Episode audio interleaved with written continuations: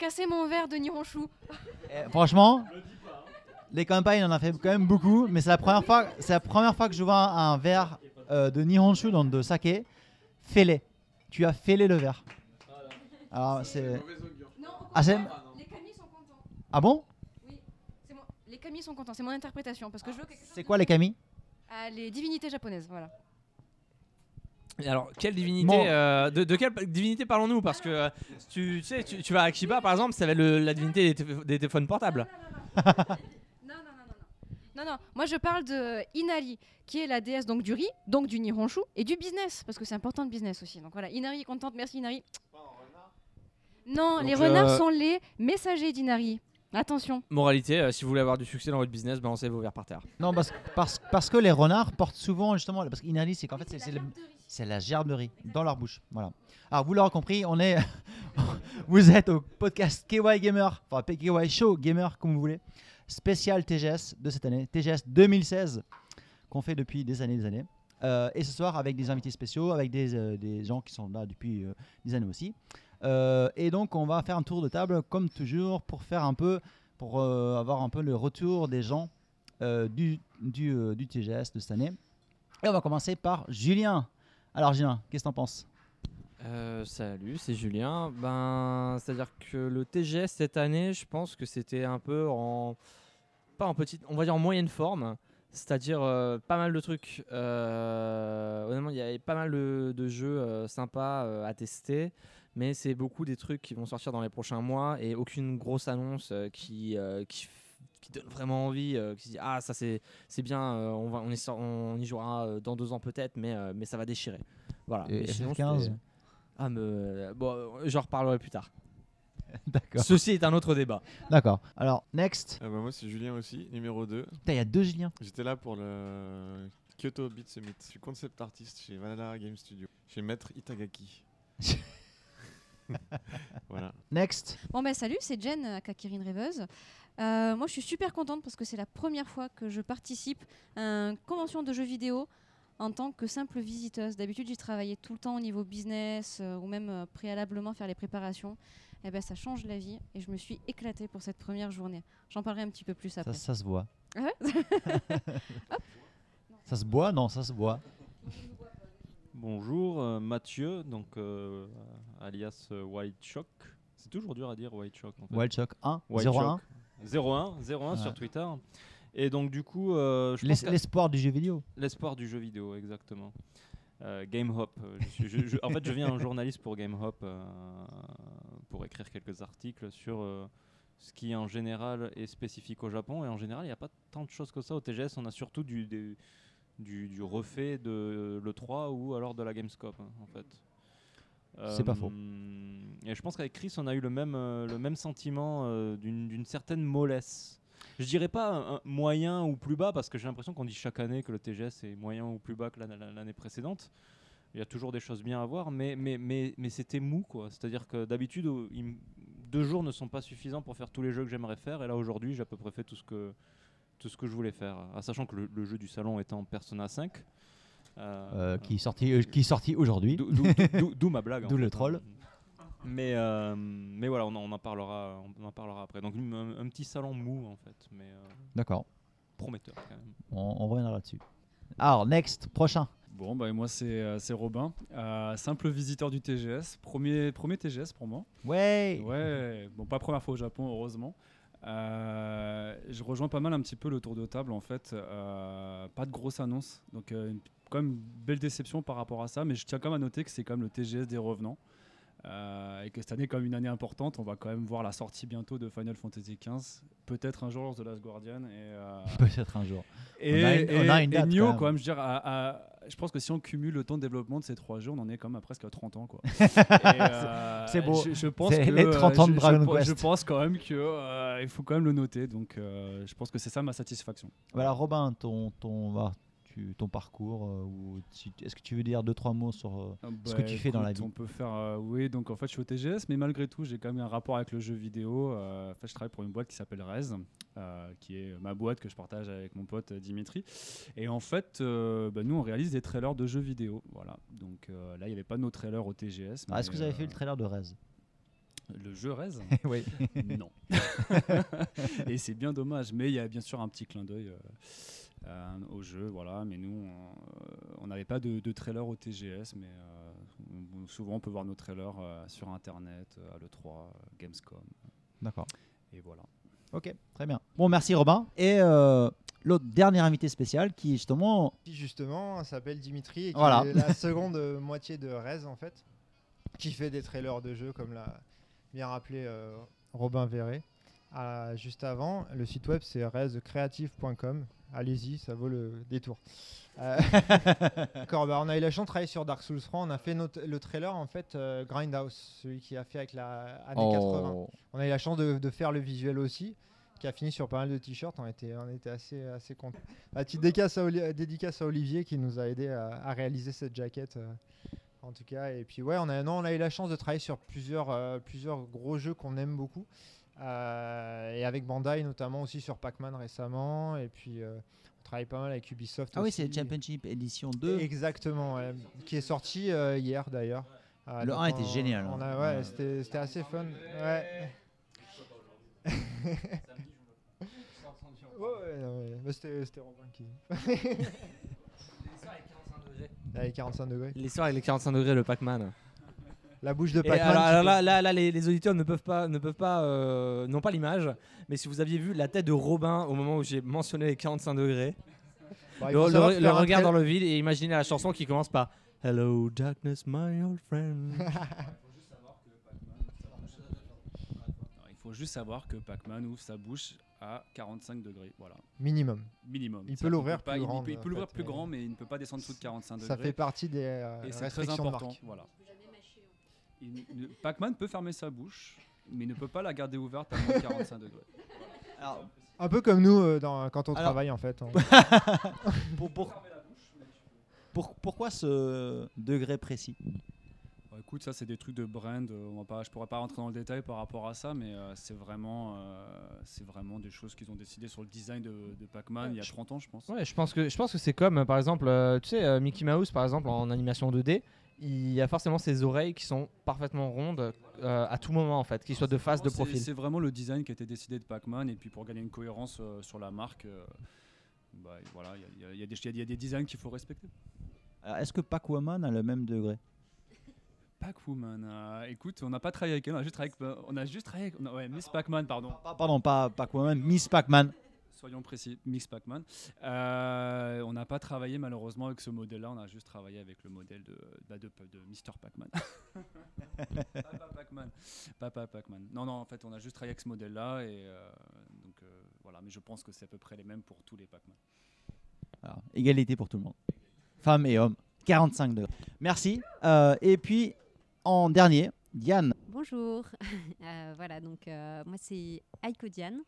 Euh, voilà, moi c'est pareil, j'ai fait surtout des meetings en fait aujourd'hui, mais j'ai pu aller me promener un petit peu aussi sur le, sur le show floor. Moi j'ai trouvé, en fait j'étais pas venue l'année dernière, donc je n'ai pas de point de comparaison direct, mais par rapport à il y a deux ans, j'ai trouvé qu'il y avait plus de monde et que c'était plus vivant. En fait, je me rappelle la dernière fois, il y avait quasiment la moitié d'un hall qui était tout vide en fait, et là cette fois-ci c'est tout rempli.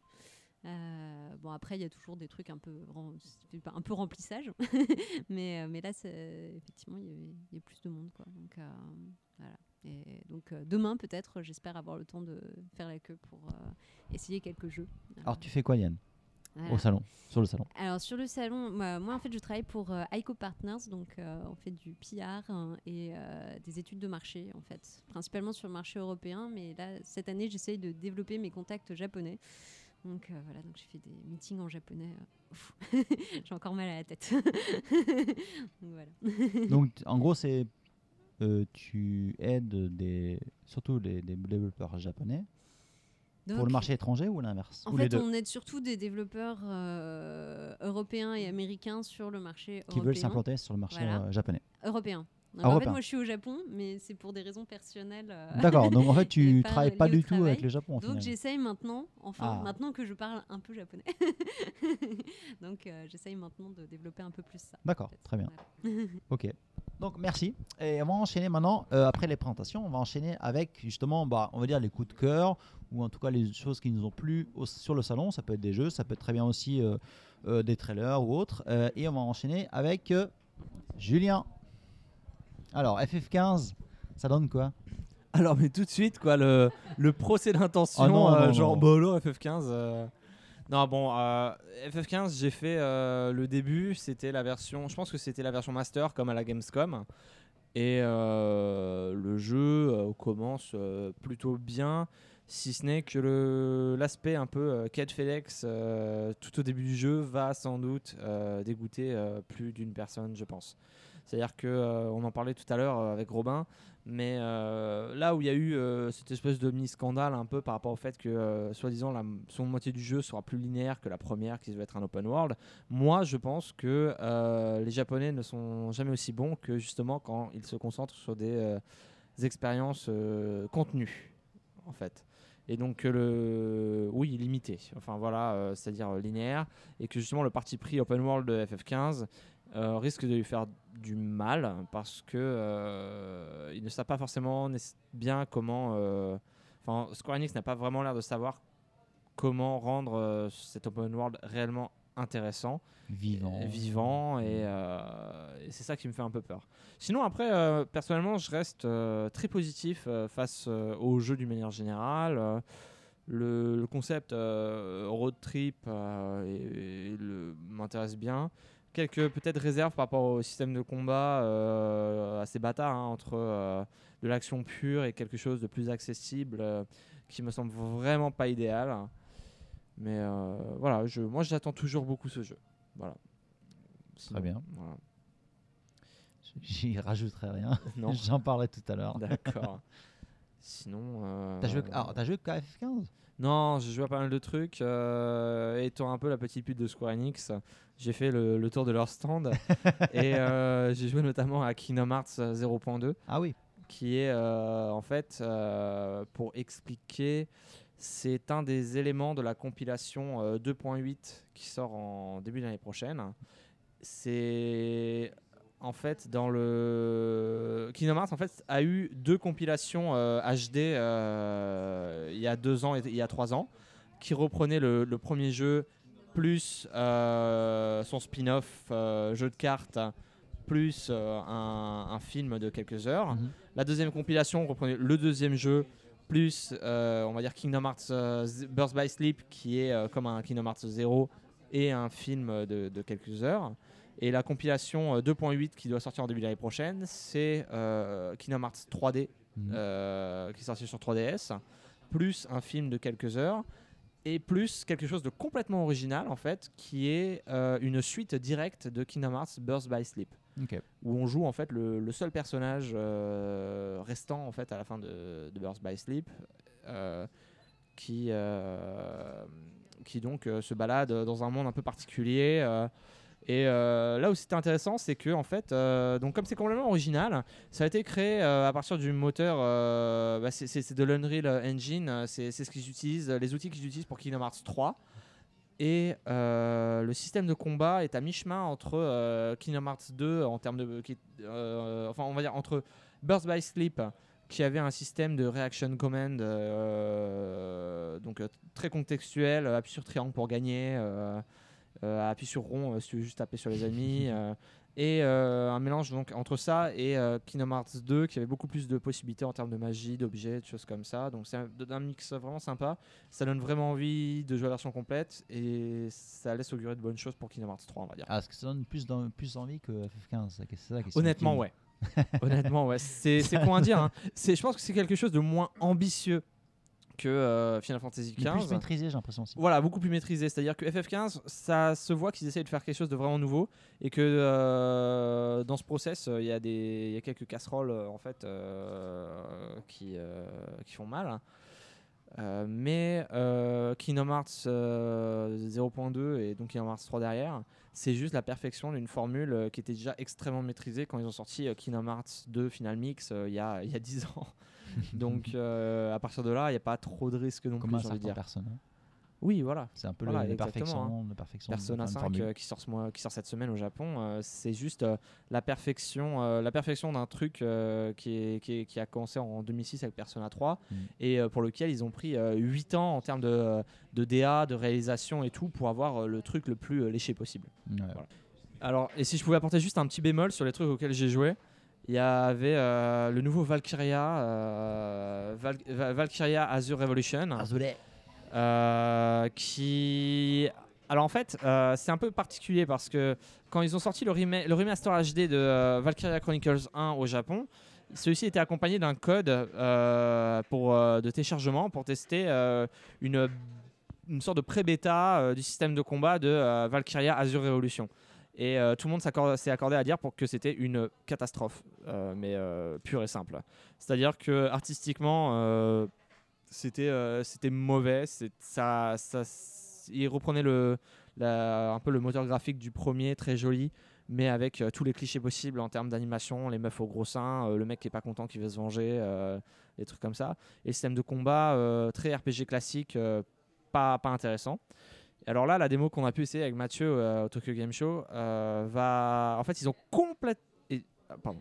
La démo qu'on a pu tester sur le salon euh, avec, avec Mathieu et Jennifer.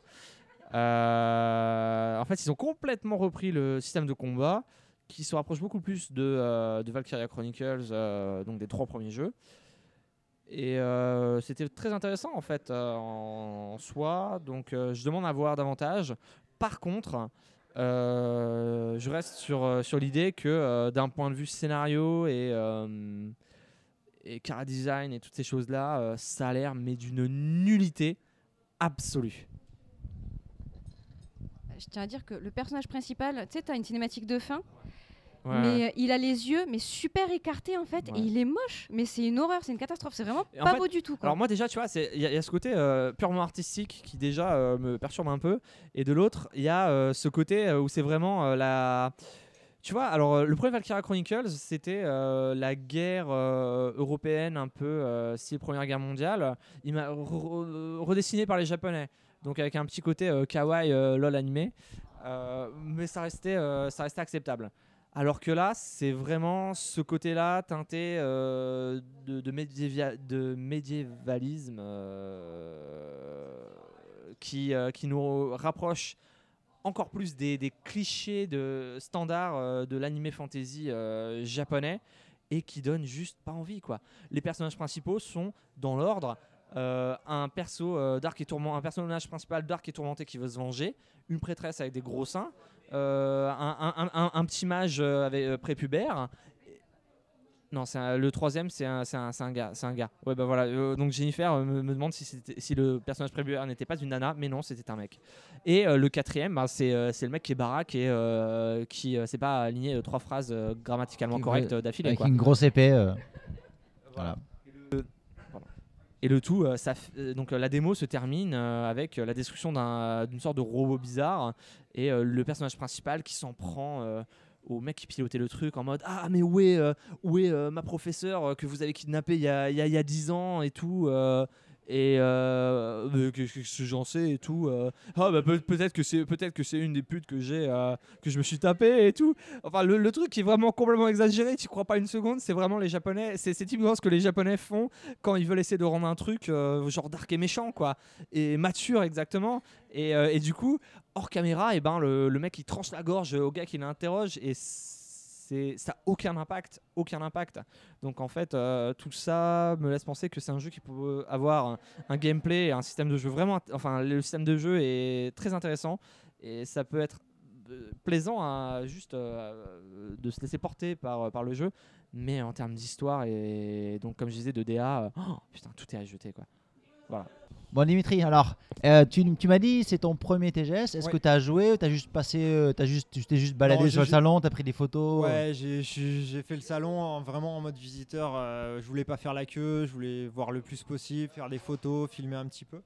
Euh, du coup, j'ai vu beaucoup de plus de, ouais, de trailers et il y a une démo en fait qui m'a qui était pas jouable mais euh, qui sera pas jouable de toute façon pour euh, pour les gens, c'était The Last Guardian et que je voulais voir quand même. Euh, c'était difficile de la rater. Euh, ils ont fait un petit théâtre un peu caché euh, pour la montrer. Et euh, bah, celui-là aussi, on l'attendait. on l'attend beaucoup encore. On, l'attend même- toujours. et euh, étant fan de Ico et de Shadow of the Colossus, euh, forcément, euh, il y avait de l'attente. Après, ce, ce qu'on en a vu, ce que j'en ai vu, c'est en tout cas le ressenti que j'ai, c'est que rien de nouveau. Et ce qui est bon et pas bien aussi. C'est bon parce que des jeux comme ça, il n'y en a pas beaucoup. Donc ça fait vraiment du bien quand même de, de voir que ça avance, que ça se développe. Il y avait beaucoup d'incertitudes. Maintenant qu'on sait quand même que ça devrait sortir en espérant peut-être sur PS5 ou 6, on verra. Et euh, c'était quand même. euh, c'est. euh, non, c'est. En termes de gameplay, on a l'impression qu'il y a quand même rien de nouveau. C'est ça qui est dommage. Et, on a vu des phases de platforming qui, qui sont très très calées sur ce qu'on a déjà pu jouer sur Echo, qui était déjà quand même un jeu PS2 en fait. Donc euh, c'est vrai que ça commence à dater. Graphiquement, euh, qui a une belle ambiance, mais qui finalement euh, dépasse rien de, de- de- de, ce qui sort actuellement sur PS3 ou même ce qui est sorti à la, vraiment à la- à l'annonce de la console. Donc ça, c'est, beaucoup de bémols quand même. Après, pour quand même une petite magie, une ambiance, euh, juste ces phases de gameplay où euh, bah, il n'y a même pas de musique en fait, mais c'est bizarre comme c'est simple et d'un coup ça te transporte et tu sais ce que tu vois. Euh, tu, as l'impression quand même de, tu reconnais en fait les codes de, de- ce type de jeu et tu es, tout de suite porté par, par la chose, surtout quand tu as joué au, précédent jeu. Et vraiment, et puis la créature où il y, a- il y a une scène, ben, elle nous passe au-dessus de la tête. Et puis c'est vrai que de la voir comme ça, de, de- de- on sent tout son poids, sa, sa majestuosité, son. Vraiment, ce- ça a été très travaillé quand même au niveau des animations et tout. Il y a vraiment du travail porté là-dessus. Mais après, voilà, ça reste très limité. Euh, on a droit à une petite, au début une petite cinématique sur l'évolution de ce qui aurait pu euh, nous amener à, la créature. Et c'est un peu anecdotique quand même, un peu tout ça. Ouais. Mais ouais, c'est vraiment en tout cas le, le jeu qui m'a qui m'a marqué parce que euh, voilà, c'est un des jeux que j'attends quand même de- de- depuis longtemps. Après FF, FF15, j'ai juste vu la cinématique, euh, enfin le, le trailer euh, sur le stand PlayStation qui est immanquable. Si on, on voit le salon là, il y a un écran qui est plus grand que mon Bah, on voit et- surtout les fesses en cuir, quoi.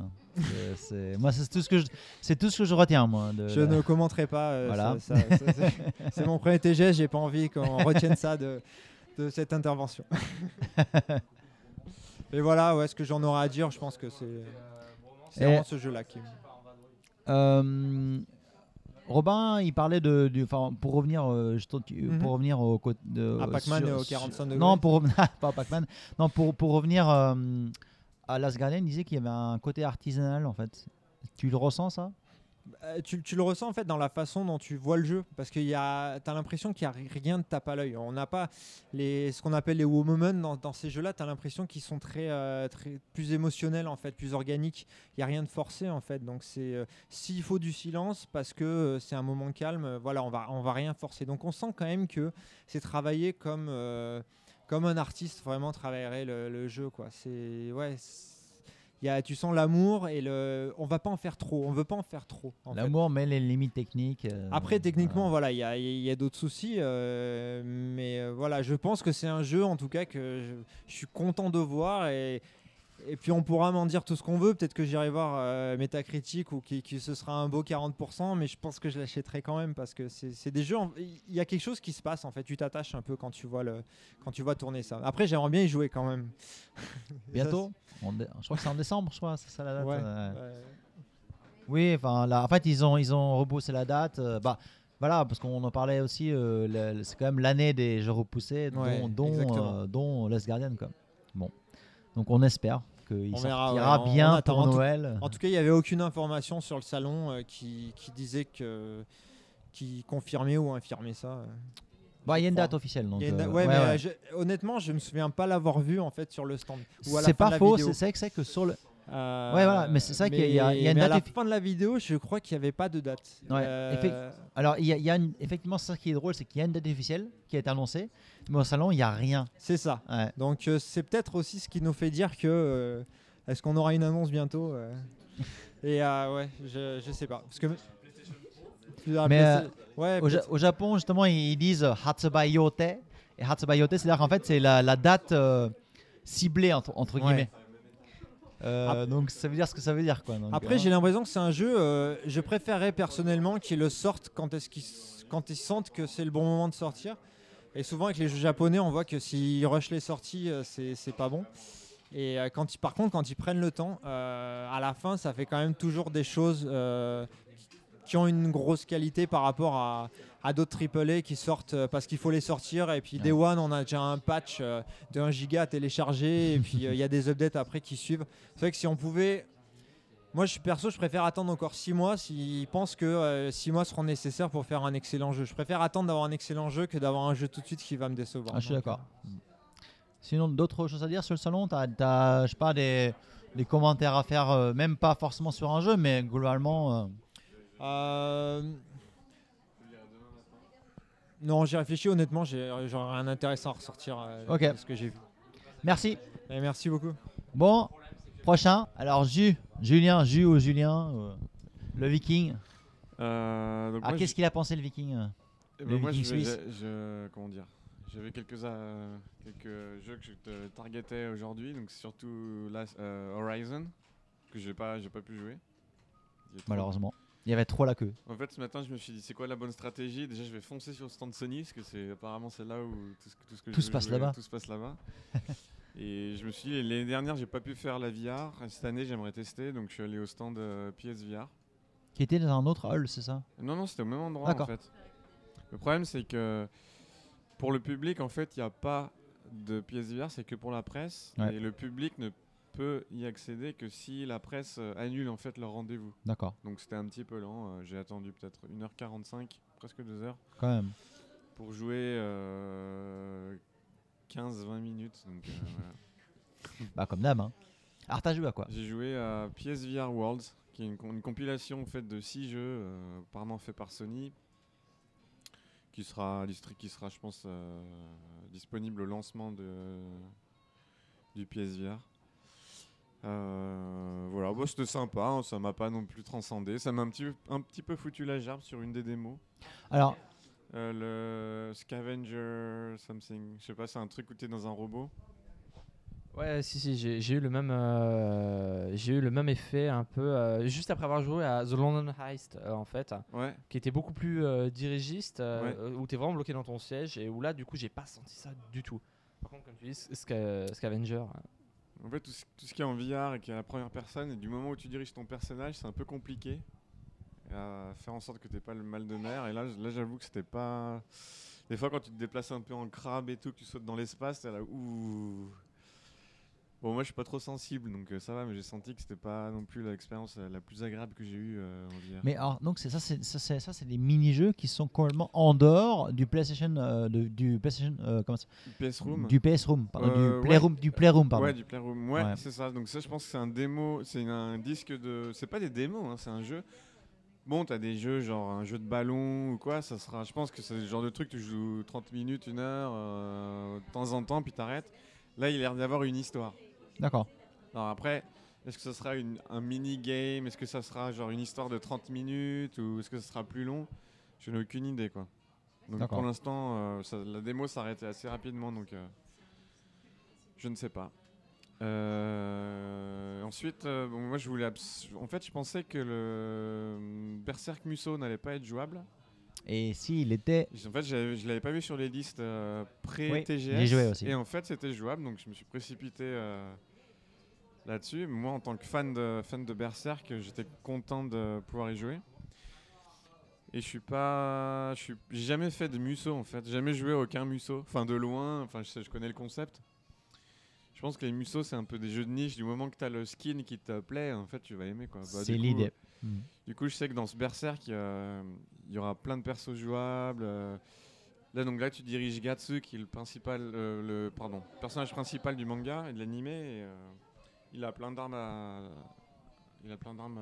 tu peux choisir plein d'armes secondaires. Il a sa grosse épée, il a son bras canon, il a son arbalète, il a ses bombes, il a plein de trucs. Et en fait, c'était hyper cool de pouvoir jongler entre toutes les armes. Après, bon, le gameplay, t'es pas non plus foufou. hein. Tu tues des trolls pendant 15 minutes, t'as un gros boss. euh, Tu... Les patterns sont quand même pas non plus. euh, C'est pas très technique, quoi, on va dire. C'est du Musso Musso, classique. voilà. Moi, euh, j'en ai jamais fait, si tu veux, donc. euh, Ouais, mais là où je te rejoins complètement, c'est moi par exemple aussi les Musso, euh, ça me plaisait, ça m'avait jamais accroché. Ouais, jusqu'à qu'il y ait le Gundam, quoi. Voilà, exactement. Et c'est exactement, c'est exactement ça, jusqu'à ce qu'il y ait le Gundam. Non, avant, avant le Musso Gundam, j'avais beaucoup accroché à Sengoku Basara. Voilà, Sengoku Basara, pour, mo- pour moi, c'est vraiment euh, le Musso rendu alors, intéressant. Alors c'est ma- marrant parce que voilà, comme, comme le dit euh, Robin, c'est euh, Sengoku Basara, c'est non seulement Capcom, mais en plus, c'est les mecs qui, qui ont bossé notamment sur Devil May Cry.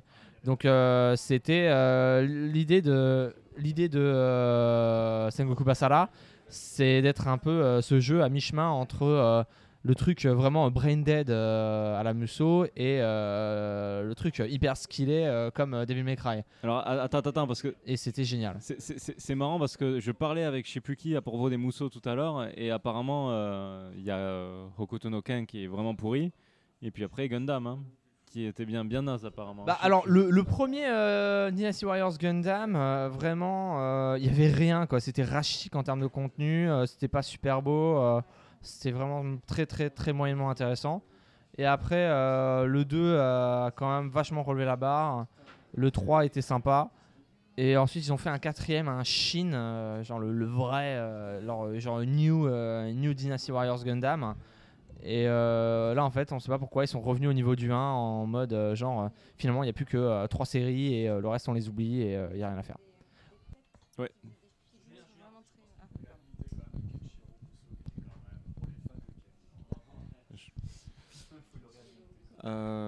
Qu'est-ce que je disais? Ouais, Berserk Musso. Donc j'ai bien aimé finalement. Mais moi j'ai pas en fait de j'ai pas de PS4. Même si tous ces jeux-là sortent sur, euh, même si tous tous ces jeux-là sortent sur Steam au bout d'un moment. Pas tous. Oui, mais maintenant, oui. Mm. euh, je veux dire le le, le Bah, le jour où. Ah oui, tu, tu allais je parler de. Berserk Musso sortira Ouais. l'année prochaine sur euh, sur PS4.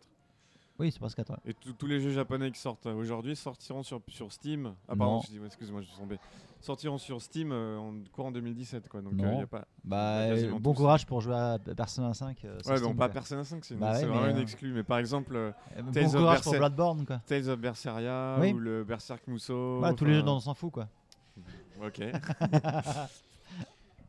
Et le jeu, en Mais oui, c'est vrai qu'il y a beaucoup plus de jeux de japonais qui sont sur Steam, c'est plus accessible. Ouais. Enfin bon, j'ai toujours pas de PS4. Le jeu qui me fera acheter une PS4, c'est The Last Guardian.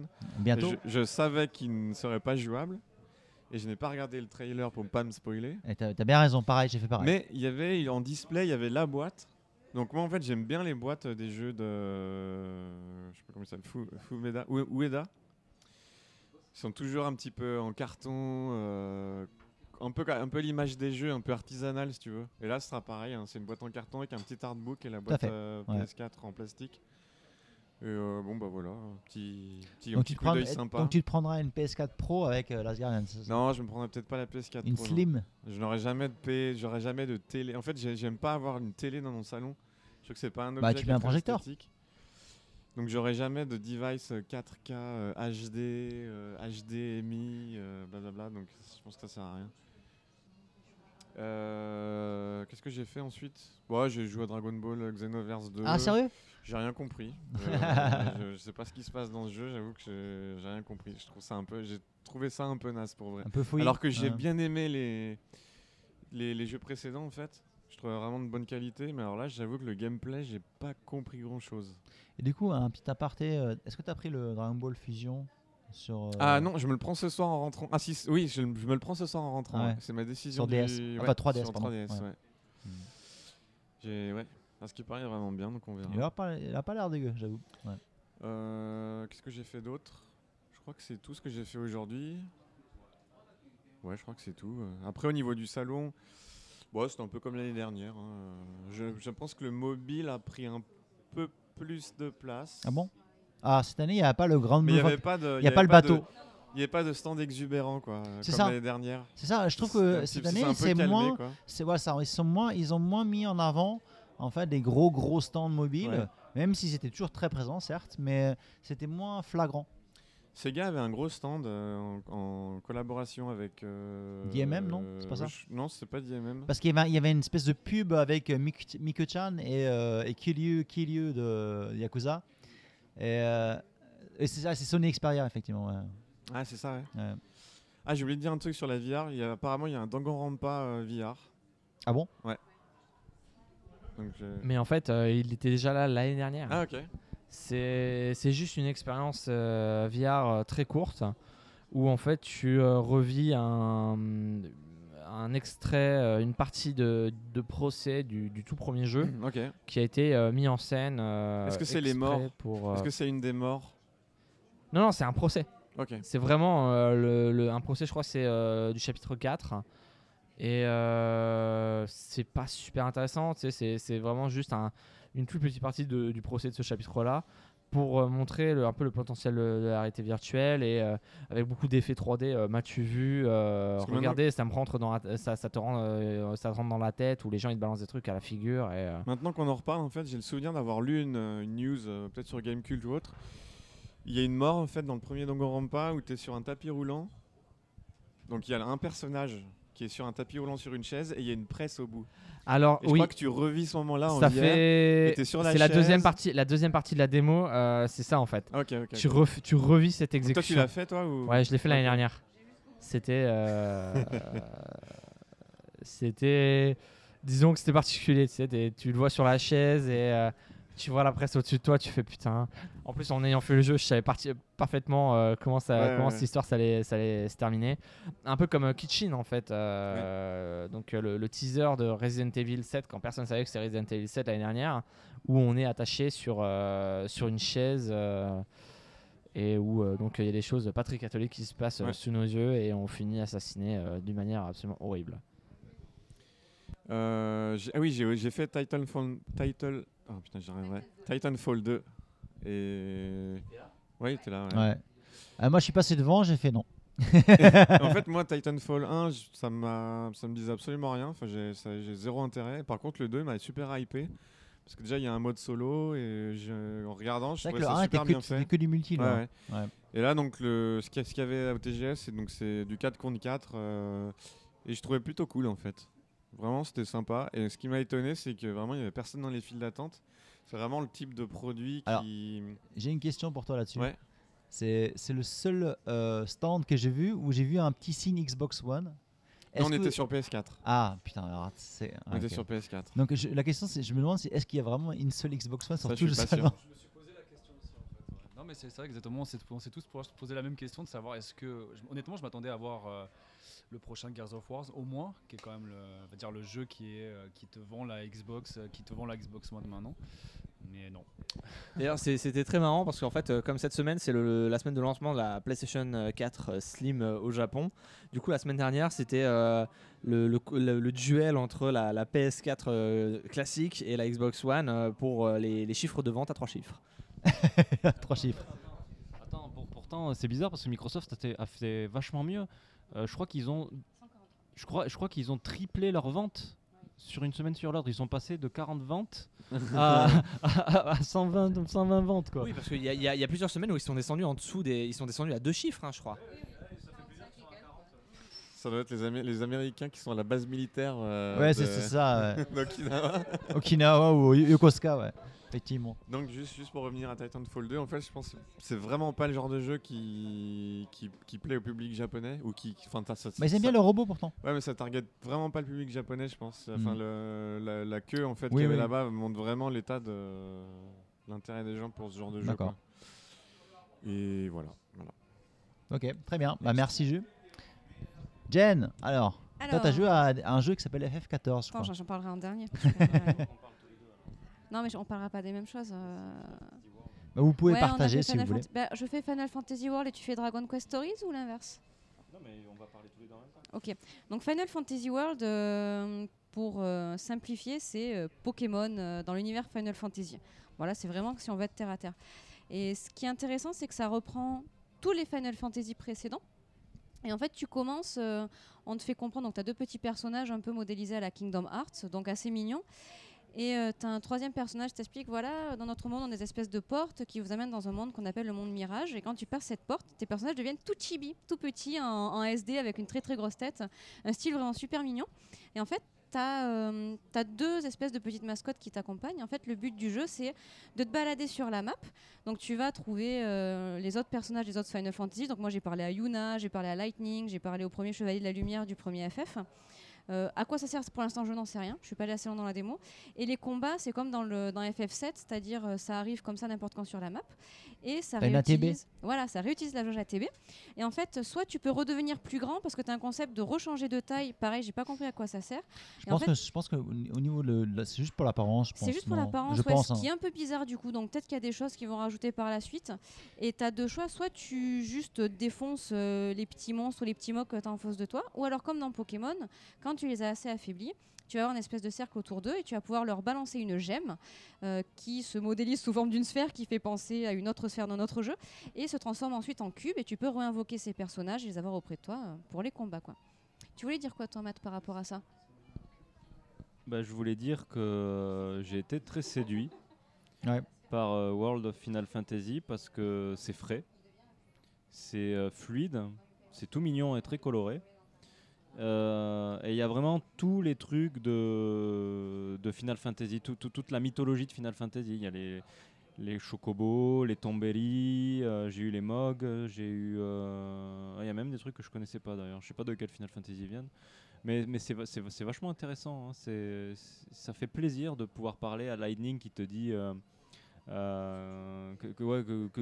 elle a une phrase typique où elle dit que, que tu me veux, quoi, en gros. Et, attends, en japonais, je sais plus ce que ça fait. Ça fait. euh, na- na- nan- Nanyoka ou un truc comme ça. Enfin, le, le- le truc connu de Lightning. Euh, les combats, on retrouve euh, le combat à l'ancienne. Ils le disent dedans d'ailleurs, ils en font euh, la communication. C'est les combats à l'ancienne, comme le père du crasse. Et, euh, et, et- et du coup, euh, c'est l'ATB, euh, tour par tour, avec attaque, magie, euh, le, coup des, le coup des gemmes pour capturer les monstres et Mhm. item. Et, moi, ça, moi, ça me Par manque, contre, t'as moi. vu, il y a un nouveau truc, il y a un truc, c'est balabala. En fait, donc ton personnage qui t'accompagne, tu peux le séparer. Et du coup, il va, voilà, il va, il va. Bah, du coup, euh, tu as, le, le- le truc qui était sur ton personnage qui a aussi euh, sa propre jauge ATB. Voilà. Donc t'as et- as plusieurs barres ATB et du coup, bah, c'est plus dynamique comme combat. T'es en plus fait. faible, t'as moins de HP, mais t'as plus de contre, tours en fait. T'as p- voilà, t'as plus de tours. Ce qui est quand même plus dynamique, je pense. euh, ouais. Alors je sais pas, euh, c'est euh, je pense qu'il y aura pas mal de profondeur. euh, oui, ça, tu- je pense que ouais, tu de- pourrais l'utiliser en tant que, en tant que stratégie Ouais. contre certains, certains Et, le- et le, le style est vraiment bien quoi. Pour, pour, pour ceux qui se demandent à quoi ça ressemble, euh, c'est comme euh, Dragon Quest Builder en fait. C'est un, peu, le ça, même ouais. style, un peu très, très lisse. moins beau, je trouve. Comme quand des, même, euh, un petit peu moins un beau. poil moins beau peut-être. ouais. Mm. Mm. Et alors il sera sur PS4 et PS, et PS Vita. Et Vita. Euh, je sais pas si euh, ce sera crossplay. J'espère. Bah, ce qui serait cool, c'est que ça soit du ad hoc. Et ad hoc, mais est-ce que tu peux faire du multi? Ça c'est la grande question. Bah, c'est question, je sais pas. Bah, dé- déjà, moi j'étais étonné que la démo, en fait, il y avait déjà, je crois qu'il y avait que deux ou trois écrans, il n'y avait pas beaucoup. Euh, et tu pouvais pas jouer à plusieurs. Si on a vu après, ben, ce soir à 4h30, tu avais une autre queue pour y jouer sur la Vita. Et là, Sérieux t'as- et, ouais, et là, tu avais 4-5 Vita en fait. Ah non Et oui, j'aurais préféré sur Vita aussi. Ouais. Donc, euh, Ah donc bah, tu faut- pouvais. on, ira, on ira demain. Ouais, demain on refait. Non, on mais moi, ce que je veux, j'ai- j'aimerais bien y jouer à plusieurs sur Vita. Je que ça peut être super fun. quoi. Ah, ça pourrait être cool. Ouais. Voilà. Ok. Et euh, il y avait autre chose de super sympa. Ton personnage possède des médailles aussi. Alors c'est une option quand tu vas dans le menu. Euh, je ne me rappelle plus le nom euh, de, de la commande, mais il sort une médaille, et moi c'était la médaille Tidus, et en fait euh, tu vois Tidus qui joue au Blitzball, et il fait donc sa méga attaque de coup de pied retourné qu'il fait dans FF10, et ça fait une méga attaque euh, sur les personnages. Quoi. Donc il y a beaucoup beaucoup de fanservice comme ça, et moi j'ai adoré, j'adore FF10, donc euh, non non c'était vraiment super sympa. Toi aussi tu l'as faite, j'ai vu que tu l'as débloqué l'attaque de Tidus. Avec Oui, le effectivement, euh, je je m'attendais pas du tout à ça. Et, et tout d'un mais, et tout, Non, et ouais, tout c'est d'un coup, voilà, et voilà, il fait une espèce de, de coup retourné euh, en foot, quoi. C'est assez marrant. Quoi. Blitzball ça s'appelle. Blitzball. ouais. Bah, pour moi, c'est un, un- voilà, c'est un, Mm, mm. c'est un kick retourné en foot. Donc jouer à Final Fantasy World, euh, on a fait un peu de Dragon Quest euh, Stories aussi. Euh, Monster, ah, à chaque fois, je, ça je te laisserai en parler. Mais alors moi, ce qui était vraiment mon highlight de la journée, c'est Final Fantasy XIV. Alors, ce qui s'est passé, c'est que là, il y avait une, euh, une nouvelle version de- du PVP, Fist. C'est Ah, en, c'est en saison en fait. Pas fist, mais feast. Alors Feast, F-E-A-S-T, voilà. attention, le hein. festin, en Voilà. gros. Le festin, pas le point. Non, s'il vous plaît, il n'y a aucune connotation. Voilà. Je ne parlerai pas de, voilà, de ça ce soir. Et pas en parler à chaque fois. Non, merci. à chaque fois. Euh, Ah, ouais, c'est- c'est que c'est un peu récurrent ici. Voilà, chez ça- suffit, hein. ça suffit. Euh, Et euh, là, en fait, ce qui était intéressant, donc c'était juste, c'est vraiment la partie FF14 du stand Square Enix, c'était assez petite bizarrement, et c'était juste pour le PVP. Il y avait une autre partie que je ferai demain, où là, en fait, ça reprend, euh, c'est beaucoup plus grand, c'est sur le stade Intel. C'est des euh, donjons. Voilà, c'est des donjons mais qui existent, donc c'est- pas très intéressant. Donc en fait, normalement, Feast, c'est 3 contre 3 ou 5 contre 5, et là, c'était du 8 contre 8. Et c'était, euh, il y avait des règles un petit peu différentes. Alors ce qui se passe avec Mathieu, on fait la queue, voilà. Et on se rend compte que bah, c'est que le PVP. Moi, j'en ai fait un petit peu, mais Mathieu, jamais. Donc, du coup, euh, Mathieu s'est décommandé et m'a laissé faire la queue toute seule. Et ce qui était très drôle, c'est que donc, tu faisais la queue avec euh, donc 16 autres personnes, vu que c'est 8 contre 8. Donc, la première partie pendant euh, 20 minutes, tu as les gens qui t'expliquent voilà, est-ce qu'il y en a qui ont déjà joué à FF14, qui n'y a pas joué, est-ce qu'il y en a qui ont déjà fait du PVP, voilà. Ils nous expliquent rapidement comment le PVP fonctionne. Et après, ils te laissent euh, 10-15 minutes avec tes 7 autres équipiers pour décider du job et de la classe dont tu vas jouer. Et là, je me suis dit, mon Dieu, mon japonais, est-ce que ça va marcher avec mon japonais? Et en fait, ils ont tous été super Mais, euh, adorables. Il y en avait un avec moi qui connaissait vachement bien. Et j'ai décidé de faire euh, l'un des heals. de Mais c'est très généreux en fait. Donc ils te laissent Ouais. poireauter pendant 30 minutes sur le stand euh, juste pour te préparer. Sauf que ce qui se passe, c'est que pendant ces 30 minutes-là, tu as le groupe d'avant qui joue. En fait, si tu veux, le- la phase vraiment actuelle de jeu de PvP ne dure que 10 minutes. C'est ultra rapide. Mais à le moment où tu commences toi à t'installer avec ton groupe sur le PC, tu choisis la classe à laquelle tu veux jouer et il faut que tu réassignes tes différentes compétences si tu veux. Et tu as des points de PvP à répartir si tu veux également. Bon, je vais pas rentrer trop dans le détail, sinon ça va pas intéresser tout le monde, mais du coup, moi j'étais super stressée par mon japonais, le fait de bien comprendre. Je vois que j'ai deux trois mecs dans mon équipe qui sont mais juste des PGM pas possible, des gros bills qui s'y connaissent trop en PVP. Euh, J'essaie d'expliquer avec mon japonais tout ça. Je fais OK, je veux bien faire le heal. Alors, OK, tu fais le white mage. Alors, quand tu fais white mage, il faut absolument faire ça. Il faut pas en ramasser autant que de ça parce qu'il faut ramasser des pièces aussi. Plus tu ramasses de pièces sur les ennemis que tu as tués, plus tu deviens sensible au DPS de l'équipe adverse, tu sais.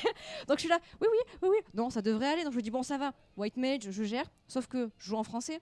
J'arrive, toutes les compétences dans le désordre. Et en japonais, avec les descriptions, je fais merde. Donc j'essaie de me rappeler des icônes avec lesquelles je joue. Donc j'ai joué qu'avec 5 sorts au final. J'ai fait putain, ça va être une catastrophe, laisse tomber. Mais comme il y avait un autre île avec moi, ça va. Et mon équipe a gagné au final. Super contente. J'ai vachement géré. Bon, je pense que si j'avais joué avec mes bonnes compétences, euh, j'aurais vraiment bien bien joué. Et c'était vraiment super sympa, une expérience. euh, les Japonais sont adorables. Faire du PVP comme ça en live avec d'autres équipes, enfin c'est, t'as une effervescence, une adrénaline. Enfin vraiment, moi j'étais transportée. Et comme on a gagné, on a eu la chance d'avoir un petit t-shirt super sympathique. Et à la fin, j'ai refait une photo avec mes petits partenaires euh, du moment. On s'est rajouté sur Line, on a échangé les photos. Enfin, c'était vraiment Et génial d'échanger avec font les Japonais. quoi. C'est des- vraiment des joueurs passionnés ou ils, vraiment, ils bossent sur. Alors, ce qu'il faut euh, savoir, c'est qu'aujourd'hui, c'est le jour presse. Donc, c'est que des gens qui soit travaillent dans la presse, soit sont dans le business, soit, euh, par exemple, dans mon équipe, j'avais un mec qui travaillait pour un. En français, je sais pas comment on dit, mais en anglais, c'est manufacturer. Donc, qui s'occupe soit des claviers, soit des souris, tu vois. Mais c'est des gens qui, quand même, connaissent du FF. hardware. Voilà, c'est du hardware, merci. Il y avait qu'un seul mec français, dans, les- Voilà. Oh là là. Les, les Français comprennent, je Du pense. matériel. euh, voilà, le, mat- le, le matériel pour les ordinateurs et pour les consoles, donc les manettes et tout ça. Et il y avait qu'un mec dans l'équipe adverse, donc un mec sur 16, qui n'avait jamais joué à FF14 en fait. Et plus de la... Ouais, le pauvre. Et plus de la moitié qui avait déjà fait le PvP sur FF14. Maintenant, il aurait pu jouer à FF15. Attends, encore plus pauvre. Ça l'aurait pas aidé le pauvre. hein. Ouch. Au contraire, il aurait pas eu le skin nécessaire. Mais c'était vraiment très très sympa. Et je suis ressortie de là, j'ai fait ah, c'est trop bien et tout. voilà quoi, j'étais transportée. Et c'était trop trop bien. Voilà. Et après on a joué à donc Monster Hunter Stories. Qui là, c'est pareil, c'est Pokémon dans Monster Hunter. En fait, j'ai l'impression que Pokémon est en train de se remettre dans les différentes franchises. Bientôt euh, Pokémon Yakuza. Bientôt Pokémon. euh, Collectionne les bitches. Non, je sais pas. Peut-être ça, je n'en sais rien. Voilà. Pokémon Romance. Mm, ouais, Yakuza, romance, ça va pas très bien. Mais je vais laisser Mathieu justement parler de Monster Hunter parce que je pense que tu as dû comprendre plus de choses que moi. Moi, à part euh, piquer les œufs euh, et j'ai failli mourir en plus dans la démo. Enfin, c'est la honte quoi. Tiens, je te laisse parler parce que. Alors, oui, Mathieu, euh, du coup, Oui. c'est marrant parce qu'on avait fait Monster euh, Stories l'année dernière. Ouais. Et là, il y a une nouvelle démo. Voilà, en fait, euh, je suis allé voir les, les dames qui s'occupent euh, de gérer les gens à l'entrée et je leur ai demandé Les dames. si effectivement, si effectivement la démo était une nouvelle démo ou si c'était encore un vieux trailer de merde ou euh, qu'on avait vu la- la- l'année dernière. Et en fait, ouais, c'était une nouvelle démo. Avant, avant la démo, on a une projection Ouais. où, pour la première fois, je pense qu'on a enfin pu apercevoir le scénario. C'est-à-dire que, en gros, euh, tu vis dans un village où, les gens. euh, euh, donc, il faut savoir que Monster. Je pense que c'est après Monster Hunter. C'est-à-dire, dans Monster Hunter, tu chasses les monstres et, euh, et tu les captures. Non, parce qu'ils ont bien précisé que c'était vraiment dans le même monde. non, c'est le même monde, sauf qu'ils ils, es- ils expliquent que dans Story, tu as une nouvelle habilité qui apparaît que les, que les, que les, euh, les Monster Hunter ne connaissaient pas. C'est l'habilité de pouvoir chevaucher les monstres. Et donc à partir du moment où ils apprennent à chevaucher les monstres, Attends, la tagline c'est Ride on Exactement. Donc à partir du moment où ils, ils apprennent cette compétence de chevaucher les monstres qu'ils n'avaient pas avant et qu'on n'a pas dans Monster Hunter euh, canonique, euh, ils commencent à les capturer pour pouvoir les monter et, euh, et voler dans le ciel et des choses comme ça. Quoi. Ouais, ils volent dans le ciel. hein. Ils peuvent, voler, ils peuvent voler sous l'eau ou sous la terre, mais là c'est dans le ciel. Et il se trouve que malheureusement, euh, je pense que c'est un, twist scénaristique assez connu, mais malheureusement, euh, le mal, l'obscurité envahit petit à petit et corrompt les gens euh, sur la Terre. Et donc il faut combattre ce- cette corruption. Ça me rappelle un peu le scénario de World of Warcraft. Mais voilà. Et donc ils vont libérer, grâce à leur bracelet magique, la planète de la corruption. Voilà. Euh, concrètement, le jeu, en fait, c'est de capturer des œufs euh, pour pouvoir les faire éclore et récupérer des nouveaux monstres. Donc c'est une façon, ben non, c'est l'unique façon en fait de. Donc tu captures pas les monstres en fait, tu voles les œufs des nids. Alors dans les nids, des fois, il y a des, des- des- monstres qui sont en train de dormir, donc il faut y aller doucement pour les prendre et repartir doucement. Des fois, il faut se battre contre le monstre. Et, et tous les monstres sont des, des monstres connus de la série, c'est-à-dire que tous les gens qui ont fait euh, Monster Hunter vont reconnaître euh, les, les- les différents monstres du jeu. Et les combats, c'est du tour par tour, euh, euh, pierre, papier, ciseaux, c'est ça C'est pierre, papier, ciseaux, ouais. Euh, C'est-à-dire que, en fait, c'est force, force, stratégie ou rapidité. Et en fonction de ce que tu choisis, ce que le monstre choisit, bah, ton attaque est plus forte ou pas. Tu fais monter une jauge qui te permet de monter sur ton, sur ton monstre pendant le combat et faire une, une- une attaque spéciale. Voilà, en gros. Le jeu est très joli, très coloré et, euh, et il donne vraiment envie en fait. hein, euh. J'ai une question. Est-ce que tu as réussi à comprendre pourquoi par moment tu peux décider, quand tu es hors combat, quand tu es sur la map, que tu es en train de chercher les œufs, tu peux monter sur euh, ton animal de compagnie avec donc l'équivalent de Ailo, le Otomo là, et parfois tu peux juste toi marcher à côté. Est-ce qu'il y a une différence au niveau du gameplay pour ça? J'ai pas compris. Bah non, t'appuies juste sur Y pour monter euh, dessus. Oui, certes, mais est-ce que ça sert à quelque chose? Ce que je veux dire, juste à avancer plus vite. Est-ce qu'il y a un truc au niveau des combats qui change? C'est- juste monter plus vite parce qu'à partir du moment où tu rencontres un monstre pour un combat, tu es séparé. Et tu as une jauge pendant le combat qui monte qui te permet de monter dessus une fois que la jauge est pleine euh, pour sortir des, des- des attaques spéciales. Donc voilà, ça c'est un, un des jeux que j'ai vu, euh, que j'ai vu aujourd'hui. Oui. Et quelque chose à noter, c'est que le stand était magnifique. Vraiment, la décoration superbe. Mais ça, mais ça c'est tous les ans. hein. Tous les ans, c'est le même constat. Il n'y a que Capcom pour faire euh, une vieille maison hantée pour Resident Evil. Euh, les décors de Monster Hunter sont toujours magnifiques. Euh, L'année dernière, pour euh, Ace Attorney, euh, Gyakuten Saiban, le, le- le faux tribunal, euh, magnifique. Bah, Capcom, à chaque fois, il gère au niveau. Moi, ce qui m'a étonné, c'était parce que normalement, les, les stands Capcom, t'en as deux ou trois côte à côte. Ouais. Et c'est juste, ça prend une place immense. Et cette année, tu avais juste un tout petit, enfin tout petit, c'est pas tout petit, mais sur le coin comme ça, tu avais Monster Hunter. Bah, ils ont pas, voilà, parce qu'ils n'ont pas le Monster Hunter cano- canonique à montrer. Voilà. Ils n'ont pas de Ace Attorney. Non. Euh, en fait, leur, leur- leur fort aujourd'hui, c'est euh, c'est Resident Stories. Evil. Stories et Resident Evil. Voilà, Stories, même, même Stories, c'est moins fort que Resident Evil. quoi. Oui. Donc sinon, à part Monster euh, Hunter Stories, j'ai vu euh, World of Final Fantasy, bon, on en a parlé juste avant. Euh, Berserk, on en a parlé juste avant, mais juste pour ajouter que on- il retranscrit bien l'atmosphère de, de l'univers en fait. C'est-à-dire que on aime ou pas les Musso, mais par contre, j'avais vraiment l'impression d'être dans l'univers de, de Berserk, et ça fait plaisir. Ça fait vraiment plaisir. Et j'ai eu quelques, quelques petits frissons parce qu'il m'a rappelé par moments, notamment le fait que tu puisses utiliser les, les- armes, euh, le l'arc, l'arbalète. Ça m'a rappelé le jeu Dreamcast. Qui, était, pour, qui pour moi était excellent. ouais, ouais, ouais. Le, jeu Dreamcast c'était fabuleux. Effectivement, il était excellent à l'époque. Et Ouais. quand tu rejoues maintenant, tu te rends compte, à- tu te bats contre des boules, des bonhommes de neige, c'est assez, atroce. c'est vrai qu'à à l'époque, pour ceux qui étaient fans du manga, c'était vraiment Ah ouais, non, le mais- meilleur jeu que tu puisses trouver pour Ber- De toute façon, c'était le seul déjà, c'est simple. Et euh, De toute moi, façon, j'en ga- j'en garde un souvenir incroyable. Mais moi, moi aussi, exactement. Vraiment, tu te bats contre euh, Zod, c'est incroyable. Il y avait du fan service à gogo, c'était génial. Euh, j'ai eu la chance ou la malchance de jouer à une autre version qui était PlayStation 2. Ah, j'ai fait aussi la, version Qui était PS2, qui était beau- horrible. qui était horrible. qui était ouais. horrible. Ouais. Et je pense que des fois, il y a des choses qui doivent rester dans ton esprit et ne pas y arriver. Et c'est vrai qu'entre cette version et euh, le Musso qu'on a pu jouer aujourd'hui, il n'y a rien eu de Berserk. Mais parce que l'animé vraiment euh, devient populaire, il y, a- il y a eu trois films, il y a eu un nouvel animé en fait qui est sorti il y a deux mois. Bon bah voilà, c'est ressorti, c'est en plein, c'est en plein boom et euh, et moi je suis super content quoi. Comme tu dis Matt, euh, on retrouve vraiment l'univers. Enfin c'est vraiment ça. cool quoi. Donc je pense qu'il va valoir le coup malgré le fait que ça soit un Musso. Day One. Euh, Ah bah non, Day One, j'ai pas de PS4. ouais. Day One chez toi, Matt. Voilà, Day One chez moi. Je crois, je crois que- je crois qu'il s- je- je crois, si je me trompe, qu'il sort aussi sur PlayStation 3. Il sort également sur ah, Steam, ben pour moi, ce sera Steam alors. mais en 2017 par contre. Ah non, alors ce sera PlayStation 4. Je crois que ce Berserk sort sur PlayStation 3. Je crois que ce Berserk sort sur PlayStation 3 aussi. À vérifier là, mais euh, il me semble que oui. Euh, j'ai vu un. Ah non, ça c'est pas. Non, c'est pas Vita, c'est un autre jeu, je pense. Mais euh, j'ai vu Non. un autre jeu comme ça, un gros jeu qui sortait sur Vita. Non. Non, mais je vais, ret- je vais retrouver le nom. Mais oui, effectivement, il y a un autre jeu qui sort sur Vita et même sur PlayStation 3. Il y a encore quelques jeux sur PlayStation 3 en fait, euh, bizarrement. Mais euh, bon, bah, tant, mieux, tant mieux pour les possesseurs de- tant mieux pour les possesseurs d'une PlayStation 3. J'ai envie de dire le Japon. C'est c'est totalement la malédiction japonaise. Euh, par exemple, je- tout à l'heure, je parlais de Valkyria euh, Azure Revolution. Pardon? Non, alors, il sort, alors Valkyria Azure Revolution ne sort pas sur PS3, il sort euh, pire sur PS Vita. Donc, euh, ah, Tu viens de prononcer le mot pire et PS Vita dans la même phrase. Mais c'est parce qu'au niveau gameplay, ça va être. alors là, là, sur là, je, je- je vous, je vous illustre la scène. Chris, le- euh, moi, le couteau sous la gorge. Euh, voilà, parce que j'ai du mal de la PS Vita. Mais ce que je voulais dire, c'est que euh, quand je disais pire, c'est que la PS Vita n'a pas les capacités d'une PS3. Euh, c'est un peu en dessous quand même.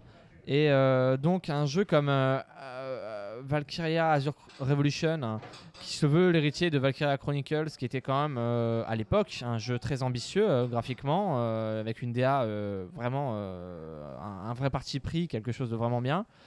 Et là, on se retrouve euh, avec euh, Azure Revolution, qui est un de ces jeux, comme on en voit tous les mois au Japon, qui sort sur PS4 et sur PS Vita, ou alors et sur PS3, parce que faut assurer les arrières, on se dit que ça vendra un petit peu plus, et zéro prise de risque.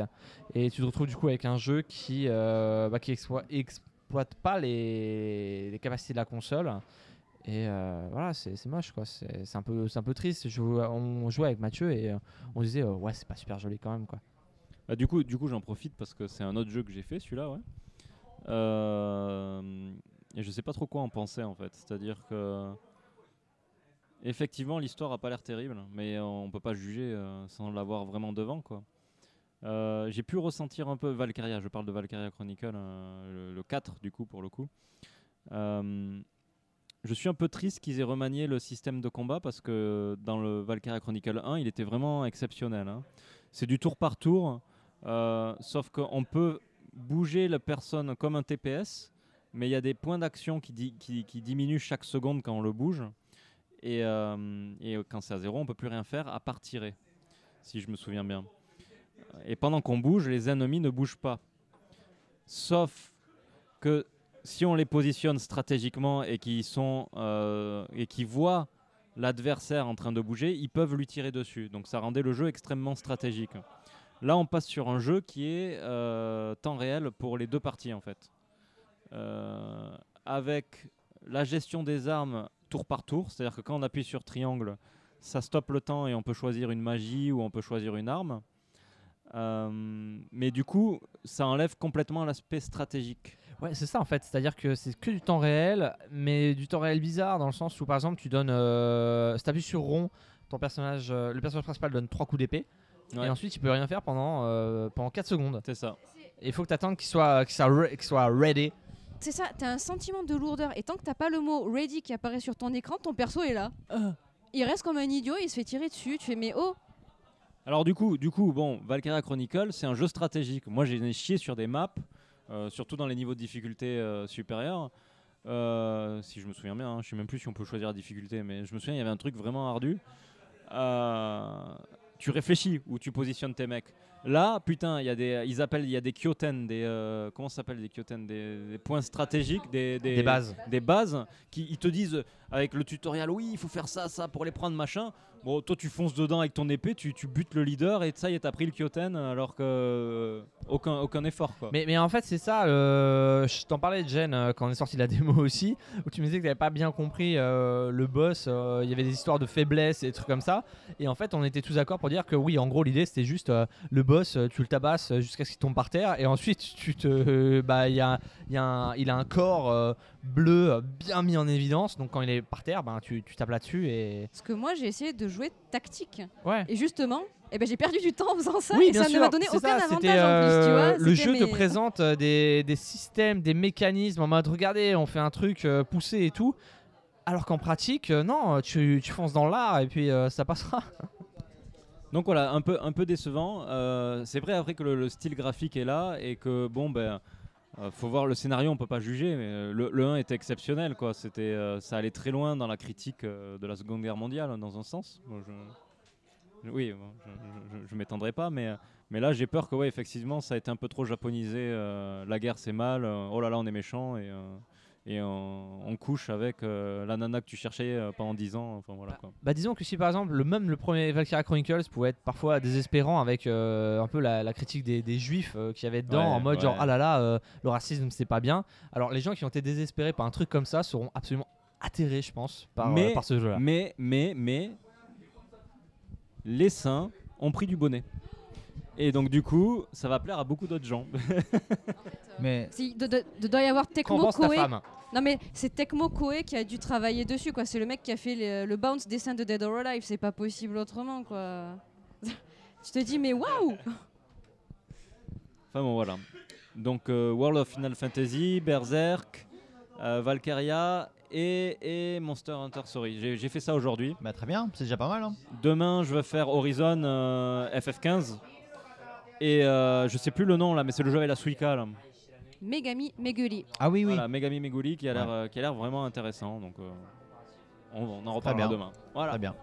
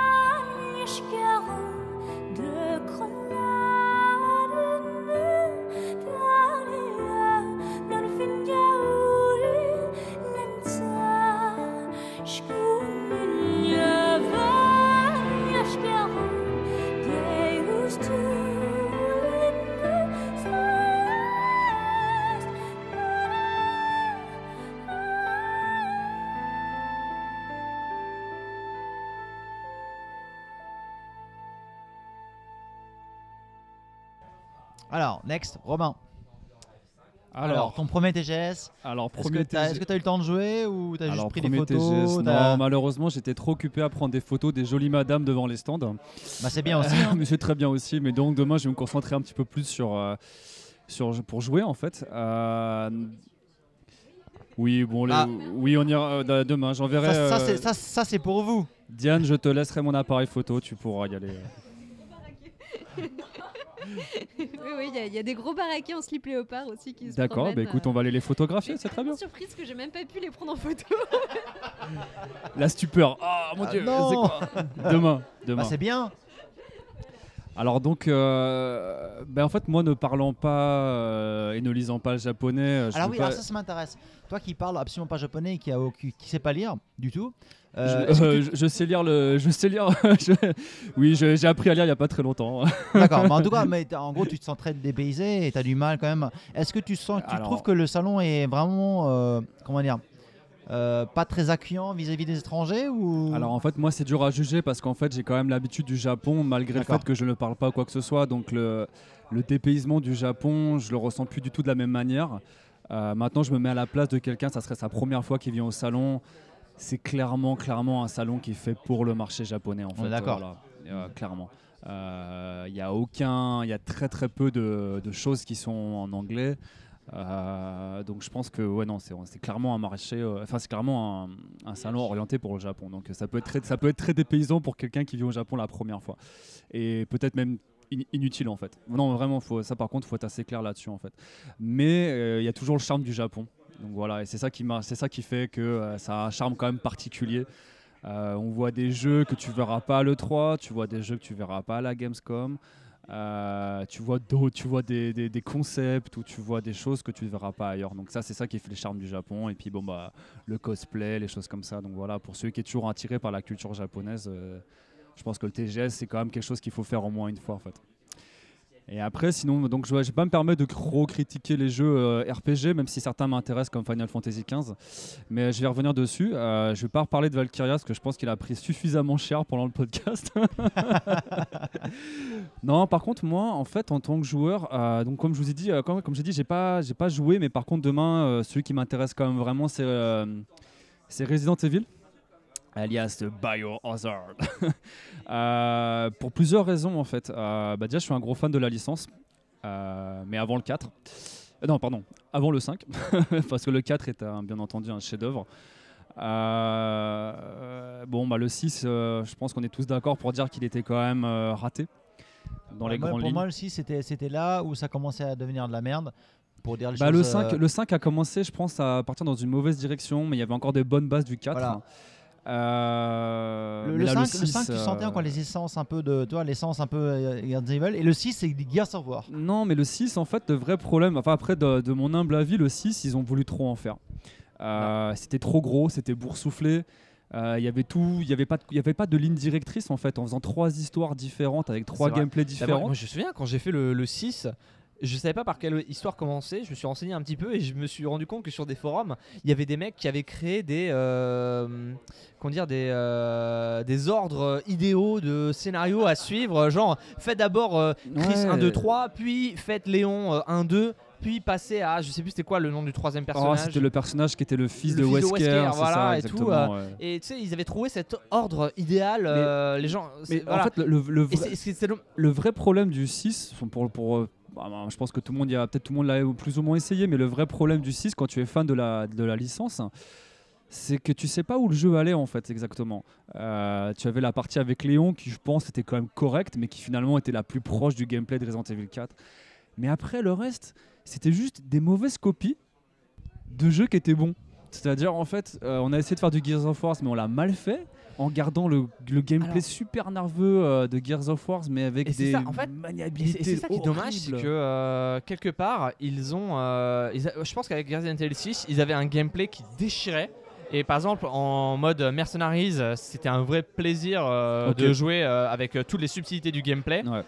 Et mais ça, ça a presque pas sa place en fait dans un Resident Evil en fait. Non, c'est ça. Je... Moi, pour moi, ce jeu-là n'avait pas de direction. Alors en fait, je veux vraiment croire au nouveau Resident, Evil parce que j'ai l'impression qu'ils partent sur des bonnes bases. Euh, déjà, ils ont pris des risques. Et euh, en prenant des risques, je pense que j'espère qu'ils vont être récompensés. Euh, ils partent dans une direction un petit peu plus comme les jeux, comme la série Amnesia, que moi personnellement j'aime beaucoup. Soma, j'ai pas encore, j'ai pas, j'ai pas, j'ai pas essayé Soma, mais en tout cas, je sais que Amnesia c'est quand même une formule qui marche vraiment bien, et je pense qu'en essayant de ramener Resident Evil dans cette direction-là, ils prennent un risque, mais au moins j'espère qu'ils seront récompensés. Donc moi, c'est quand même un des jeux euh, que j'ai vraiment envie de faire la queue demain pour l'essayer, surtout si tu peux l'essayer en VR, why not? Euh, Je serais curieux de voir un petit peu l'expérience. Euh, après, petite parenthèse, mais je suis passé devant PES 2017 et euh, moi étant un gros fan de jeux de foot, et j'aimerais croire un jour au retour de PES Alors, 2017. ça, ça m'a vachement étonné. C'est que le, le stand, donc le stand Winning Eleven, ouais, Winning il était Eleven, ouais. im- immense. Il était immense, ouais. Mais c'est flagrant, c'est flagrant quoi. Ouais. Il y avait, voilà, il y avait pas. Metal Gear Solid Survive. Il y avait juste Non, le Winning sto- Eleven quoi. Mais je pense qu'en fait, euh, le stand Konami le reflet de la nouvelle stratégie de Konami. euh, de se recentrer vers d'autres types de jeux, je pense. Et, euh, mais Winning Eleven, sérieusement, je l'ai d'autres vu types tourner. de jeux comme par exemple Le quoi pachinko. euh. Oh Mais euh, honnêtement, PES, je pense que depuis 2-3 ans, enfin depuis, depuis le. Je crois que c'est PES 2015 qui était le. Ouais, c'est Qui de- qui était PES le 2015, renouveau, c'était PS euh, 2015. ouais. C'est le premier vrai épisode next gen. Ouais. Moi, je l'avais pris et c'était euh, oh, le jour et la nuit avec euh, le 2014 qui était pas dégueulasse, mais, mais PES 2015 c'était le vrai renouveau. Tu sais, Et j'ai vraiment pris beaucoup de plaisir sur cet Tu épisode-là. sais, je suis un gros fan de, je suis un gros fan de jeux de foot. Et, euh, principalement, je, je joue pratiquement qu'à ça. Mais euh, vas-y. Si tu es fan de jeux de foot, tu joues à Virtua Striker sur Dreamcast. C'est tout. C'est comme ça. Mais j'y ai joué, bien entendu, j'y ai joué. Attends, et Super Et- Sidekick sur Neo Geo. Voilà, euh, j'allais dire Super Sidekick Super 2. sur Neo Geo. deux, ah, le 2, voilà, nous avons des connaisseurs. Génial. Mais oui, je confirme, les Super Sidekicks sont des grands jeux. Alors, Euh, Revenons à Winning Eleven. Mais Winning Eleven, je veux vraiment croire au retour. Le seul problème qui se pose dans ce jeu-là, et par rapport à FIFA, ce que je pense, c'est que euh, pourquoi il n'arrive plus à toucher un grand public, euh, bah, c'est que c'est la finition. C'est ça. Et euh, malheureusement, euh, devant le bling bling de FIFA, euh, qui possède toutes les licences, qui fondamentalement, après, voilà, chacun a ses goûts, mais je pense qu'il reste comme un bon jeu, un très très bon jeu FIFA, En fait, sérieusement. Je pense que la grande différence entre PES et FIFA, c'est que PES c'est un gameplay, mais tout le reste c'est très brut. Mais je, je- je pense qu'en fait, FIFA, moi, moi, c'est mon avis, tu vois. Moi, j'étais un fan de PES et je, comme beaucoup de monde, en fait, PES était tant- tellement mauvais à un moment donné euh, qu'on a switché vers FIFA. Parce que FIFA a Euh, eu son renouveau aussi. En 2000, euh, avec FIFA 2008, ils ont eu leur, euh, leur renouveau. Ça a été vraiment un truc. C'était à partir de 2008 et ça a explosé en Et 2009 je pense que le truc, c'est que 2010. voilà, ils ont d'un côté ils ont eu leur renouveau, de deux ils avaient la puissance des licences, et de trois étant un gros éditeur américain, ils savent comment faire fonctionner une communauté, comment faire fonctionner Ouais, un mode online, et c'est ça clair. qui les a fait gagner euh, la guerre en fait. Ouais, c'est ça. Et c'est pour ça que Et a- et à après, ce je pense- stade, Ouais. je pense que PES peut être pour être aussi bon qu'il qu'il le souhaite en termes de gameplay, mais derrière ils n'arrivent pas à suivre Voilà, pour tout ce qui fait vivre le, jeu. Je, je pense qu'il y aura pas. Je, je pense que c'est compliqué aujourd'hui pour pour euh, PES, enfin Winning Eleven, de revenir en arrière et de reprendre le- la place. euh, parce qu'après, il y, a les- il y, y, y a les moyens marketing de euh, DS, d'EA qui sont juste colossaux. Mais je pense qu'il ne faut pas non plus diminuer le fait que FIFA reste super solide. Euh, aujourd'hui, si FIFA aujourd'hui devenait vraiment mauvais, peut-être que Winning Eleven pourrait revenir sur le devant. Mais il faut pas oublier quand même que FIFA est super solide. Mais par contre, quand même, petite parenthèse, je pense que cette version du 2017, euh, elle me semble quand même très très bien. Là. J'y ai pas joué, j'ai pas mis la main dessus, mais à vue d'œil comme ça, le rythme est posé, c'est beau, les animations sont belles. euh, je veux vraiment y croire. C'est je ça, veux je crois, en fait, qui me tue le plus, c'est les, les animations. euh, ça semble tellement fluide, naturel. Ouais, non, ouais, je pense on est un gros cran au-dessus quand même Et de, de FIFA. j'espère qu'ils vont sortir un jeu qui sera complet cette fois-ci, parce que le 2016, euh, malheureusement, était sorti un peu en, en kit. Tu avais droit à un patch euh, qui a fait vraiment la grosse différence après, mais pendant longtemps, le jeu, quand il est sorti. Ça fait euh, des années qu'ils font ça. hein, sortent, je euh, ils sortent le jeu en septembre, euh, fin septembre, début octobre, ouais, pour être dans les temps. Et euh, ensuite, ils font les patchs de mise à jour du roster, euh, ouais. d'ajout de. Et par, euh, par exemple, le gros problème qu'ils ont eu avec le 2014 et le 2015, c'est que comme ils avaient tout remodélisé les joueurs avec le Fox Engine, ouais. C'est vrai, c'est vrai. Ils, ont tout ils- refait, ils, ont- ils sont repartis à zéro là. voilà, ils, là, ils étaient repartis à zéro et du coup, avais, je crois que dans la première version de PES 2014, tu avais euh, genre euh, 200 joueurs modélisés et après le reste c'était ouais, euh, c'était que ça. avec l'éditeur euh, l'éditeur de personnages et ils avaient mis euh, ils avaient mis 6 mois Et à ça, mettre le à problème, les, tu les vois, c'est que face, face à FIFA, ça, tu peux pas. en parce fait, que FIFA c'est une machine c'est une euh, machine, quoi. implacable Mais euh, une dernière parenthèse par rapport à Winning Eleven, pour l'avoir vu sur un écran géant tourné là, euh, vraiment un, un écran mais genre gigantesque, les modélisations des, personnes, euh, les, des personnages, les modélisations des joueurs sont incroyables. C'est un truc de ouf. Donc bon, voilà, peut-être à voir, à voir. Et en fait, euh, un dernier. euh, après, je vois, je peux pas le cacher, je suis quand même intrigué par Final Fantasy XV.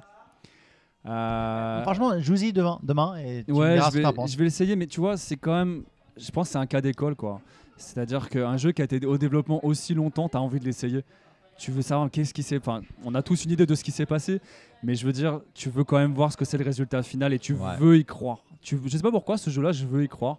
C'est comme Last Guardian. euh, Bah, j'ai voulu y Dimitri, euh, croire, j'ai testé la démo euh, il y a quelques mois, j'ai testé la démo euh, hier, enfin aujourd'hui pardon, et euh, je veux je veux plus y croire. Ouais, bah, écoute, je sais pas, je, je vais. euh, tu, tu, tu testes pas un, un RPG Ouais, de 40-50 heures sur, euh, sur 15 minutes de jeu Je suis d'accord avec toi, je c'est Après- je troll à moitié, mais quand même je suis quand même déçu de par rapport à ce que j'ai vu. Après, après on, voit, on voit les limites de l'open world à la japonaise. Euh, Tout de suite, si on le compare tout de suite à tous les, euh, les standards euh, comme The Witcher 3 ou quoi que ce soit qui sont des tueries, Euh, mais je veux quand même y croire qu'il y a peut-être une J'espère qu'il y aura une histoire qui sera suffisamment intéressante, euh, qu'on retrouve un peu le souffle épique d'un Final Fantasy VII, d'un Final Fantasy VIII, de Final Fantasy IX, et même le 12 d'ailleurs qui était exceptionnel aussi. Bah, le 12, ouais, alors là, euh, j'en le, le même 12 plus, était là, en le démo. 6, euh, le 12 était en démo sur le stand Sony en version. euh, Non, le 13 j'ai zappé. Il y avait euh, Final Fantasy 12 euh, HD euh, The Oui, j'ai Zodiac vu, ouais. Age Ouais, sur le stand ouais. Sony. Qui, euh, alors j'ai fait la démo, c'est- assez court. hein, C'est euh, pour ceux qui connaissent, euh, ça se passe dans les mines euh, Ouais, de, de Bouillarba dans la, la cité dans, dans, dans les nuages. Et en fait, le truc qui m'a vraiment frappé, c'est que ça n'a pas pris une ride vraiment. Et que la modélisation des personnages et la, la, la direction artistique restent absolument incroyables dix ans après. Ouais, Vraiment. non, mais en fait, le truc, c'est que Final Fantasy XII euh, reste quand même un jeu euh, bah, exceptionnel, en fait. hein. même en termes d'histoire, en termes de, de, de- bah, de côté épique, on avait vraiment retrouvé ça et on avait un peu perdu ça sur certains Final Fantasy. Mais alors là. euh, Bon, Mais, après, moi, personnellement, je le referai pas parce que c'est trop long. J'ai plus le temps de faire ce genre de jeu-là. Mais non, c'est ça. Et puis, le dernier jeu, en fait, qui m'a un peu. je- qui m'a laissé dubitatif. moi, j'aime les jeux de course. Et le Grand Turismo, je sais pas quoi. Honnêtement, je sais pas quoi en penser. Est-ce que c'est une version. euh, bon, c'est une version en développement, mais c'est quoi le. Ils se sont rendus à quel stade de développement de ce jeu-là? Parce que honnêtement, quand je l'ai vu, bah. Je sais pas quoi penser de ce jeu en fait, sérieusement. Ça m'a vraiment semblé comme un. Alors, est-ce que tu l'as, est-ce que as eu, y as joué? J'y ai pas joué. Ah, bah, ok. Parce que j'ai, j'ai pareil, j'ai un autre pote là qui l'a testé aujourd'hui. Il a, il a, il a, il a, il a dit, il a, il a, il a dit des, des choses euh, plutôt négatives sur le jeu. Euh, il a dit, euh, voilà, le, le- on dirait, euh, on dirait des vieilles caisses qui glissent. euh, voilà. Ouais, Euh, et c'est, c'est lourd, c'est, c'est lent.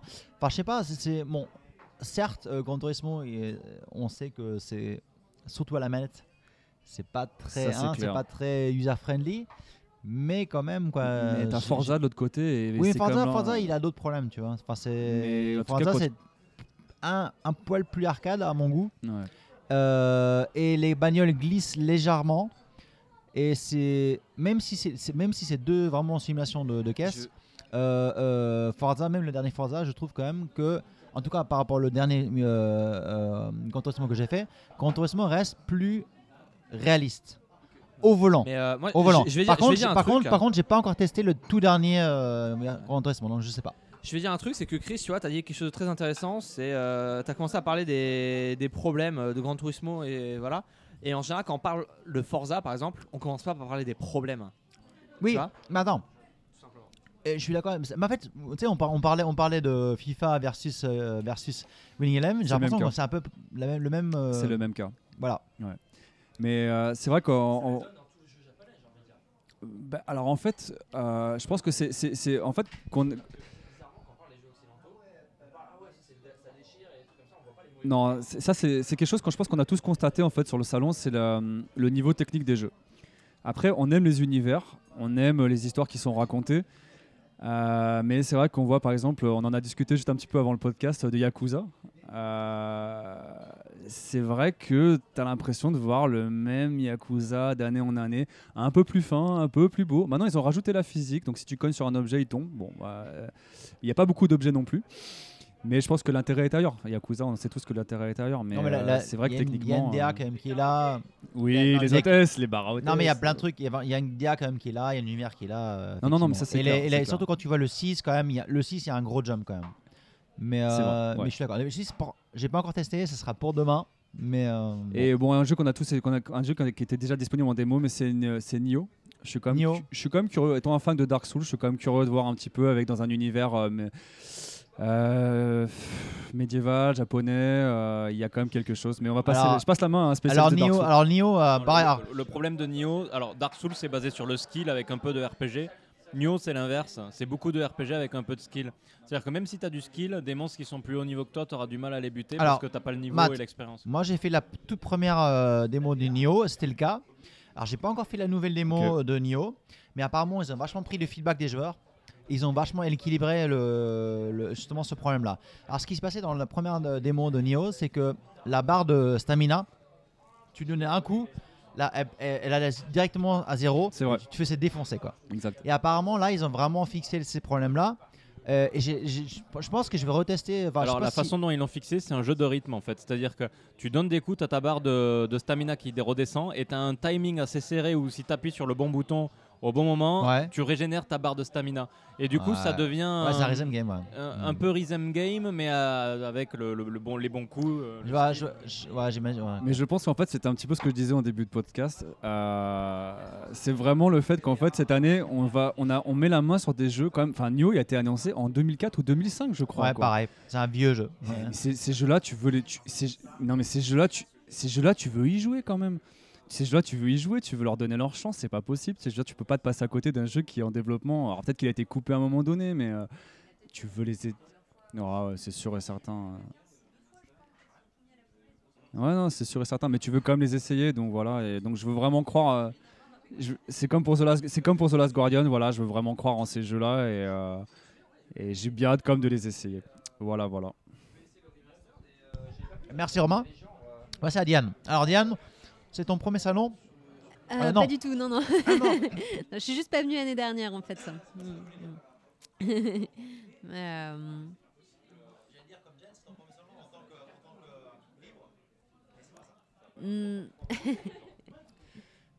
Bon, alors Diane, euh, donc toi tu veux passer un salon euh, plutôt business. ouais, Alors, mais Peut-être c'est aussi intéressant pour nos éditeurs de- d'entendre aussi d'un côté pas forcément joueur, mais d'un côté vraiment très business, très euh, chiant entre guillemets. Alors comment ça se passe euh, un, un- un- un salon comme ça, assis sur une chaise à discuter avec des gens? C'est calme, euh, on boit du café, Comment que on ouais, parle en keigo. essaye Alors, tu de... parles en keigo, alors ça c'est chiant non? Ouais, Alors, que- voilà, on essaye de pas se mélanger dans le keigo. Est-ce que tu as alors euh, tu l'avais parlé aussi de ta boîte tout à l'heure, mais en fait donc vous Ouais. faites en fait du quoi c'est réexplique. Alors, en fait, euh, nous, on fait du PR, euh, du consulting et des études de marché, mais très centré sur le marché euh, européen. Européen d'accord. Euh, voilà. Mais donc, là, euh, tu étais quand même aujourd'hui en mais train d'essayer voilà, de exactement. De ton- développer ton mon, marché mon vers- le Japon, japonais, donc, vers- vers les voilà. Japonais. Donc, bah, ouais, j'ai fait des meetings avec, euh, euh, quelques boîtes japonaises, avec des Ah, organismes. Aurais-tu des euh, exemples sans citer de nom, parce que c'est quand même privé, euh, de je sais pas de, de gens intéressés, euh, ou de, de, de- Euh, type de Par type exemple, avec boîte un développeur de MMO mobile hein, euh, japonais, en fait. Donc tu as euh, beaucoup de mobiles? Ouais, parce que le, le- le marché est quand même euh, très mobile maintenant euh, au Japon. Euh, surtout, en fait, pour tous les gens avec qui nous on pourrait travailler, qui sont plutôt donc des développeurs indépendants en fait, parce que euh, sinon les, les éditeurs on travaillera plutôt avec leurs filiales euh, européennes. En fait, on n'a pas vraiment de raison de parler euh, direct avec, euh, avec les, les- les boîtes japonaises qui ont déjà une filiale en Europe. En fait, on va parler en Europe euh. Donc, euh, donc voilà. Donc ouais, non, c'était, euh, oui, non, c'était intéressant. C'était la première fois que j'ai, donc j'avais préparé, euh, j'avais demandé des tas de meetings, euh, pareil, en faisant euh, des emails en Keigo. voilà, donc, euh, donc ouais, non, c'est un bon exercice, effectivement. Euh, j'espère que j'ai pas fait trop de chip pie. voilà, Je pense qu'ils prennent en euh, considération que tu es une gaijin et voilà. et- mais non, non, c'était- intéressant, effectivement. Voilà, j'avais donc- rapporté quelques omiyage, des petits Ah, cadeaux que j'avais rapportés de donc, mes vacances en France. Pour, Les pour meetings que tu as eu, tu dirais combien de pourcents de japonais, com- combien de pourcents de non japonais euh, des meetings que j'ai fait Oui. Là, Aujourd'hui, j'ai fait que des japonais. En Ah donc vraiment Voilà. 100% japonais. Donc, euh, donc, euh, donc voilà. Bah, non, après, c'est bon, on verra ce que ça donne, mais je pense que de toute façon, à mon avis, je pense que ça prend du temps ici, en fait, pour. En fait, les, les meetings que, que j'ai eu, beaucoup, en fait, c'était par, euh, par euh, parce que quelqu'un m'avait recommandé. En fait, ça marche beaucoup par relation, de relation, de voilà, en fait. Donc. Eh euh, oui. donc c'est bien de. Donc je pense que du coup, bah ouais, c'est des, relations qui prennent du temps à tisser, et donc voilà, ça. je Oh oui. on verra ce que ça donne, mais du coup, voilà, je pense que. D'accord. Faut pas être non plus très pressé en fait, je pense. De, voilà, moi, pour moi, c'était déjà bien effectivement de rencontrer les gens et de de- de- d'établir un premier contact avec eux. Et donc ton planning pour demain? Voilà, voilà. Demain, j'ai encore euh, quelques meetings. hein. Euh, mais euh, j'espère avoir également le temps de, du coup de. Là aujourd'hui, j'ai juste fait le tour euh, des, des stands et regardé par-dessus les épaules des gens, voilà pour pour, pour regarder un petit peu. Et demain, peut-être qu'effectivement, je ferai la queue. euh, bah, pareil, euh, j'aimerais bien euh, essayer aussi euh, Resident Evil 7. hein, D'accord. parce que j'aime bien la série aussi. Pareil, bon, évidemment, c'est vrai que après le, après le 4, j'avais été un peu déçue aussi. Mais, mais là, ça m'a l'air. ça m'a l'air sympa le fait que ça soit. euh, je pense que l'unité de lieu, en fait, hein, euh, le fait que ça soit effectivement assez. euh, ça a l'air d'être assez ramassé comme expérience. je pense que ça peut donner quelque chose de, de très bon, en fait. Euh. Voilà, qu'est-ce que qu'est-ce que j'ai vu de j'ai vu d'intéressant? Après, je pense que j'aimerais bien effectivement. euh, euh, je vais peut-être essayer euh, Persona en fait si je peux aussi le Persona Oui, 5, bah, tu sais, il- en fait, il est sorti aujourd'hui. mais, Euh, alors, il n'y a euh, pas de démo disponible, mais euh, oui, effectivement, il est job sur le salon.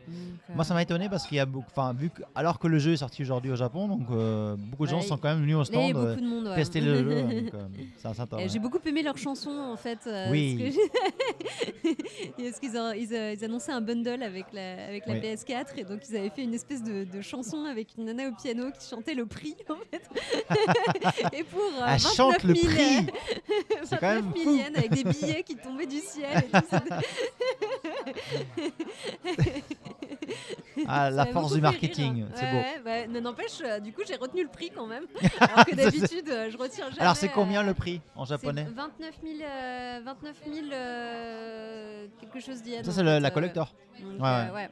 Euh, ouais, donc, Moi, je l'ai commandé, donc normalement. Ah oui oui, alors, je- moi, je l'ai. alors, Voilà, moi, je l'ai commandé. Alors, j'ai commandé trois versions, deux sur Amazon, une chez Geo, et tout ça parce qu'il y a des goodies différents. Mais j'ai annulé mes versions Amazon. Et du coup, hier soir, parce que le- les Geo, en fait, c'est une espèce de un Tsutaya ou en France, ça serait quoi? Une espèce de Fnac euh, qui est ouvert 24 sur Oui. 24.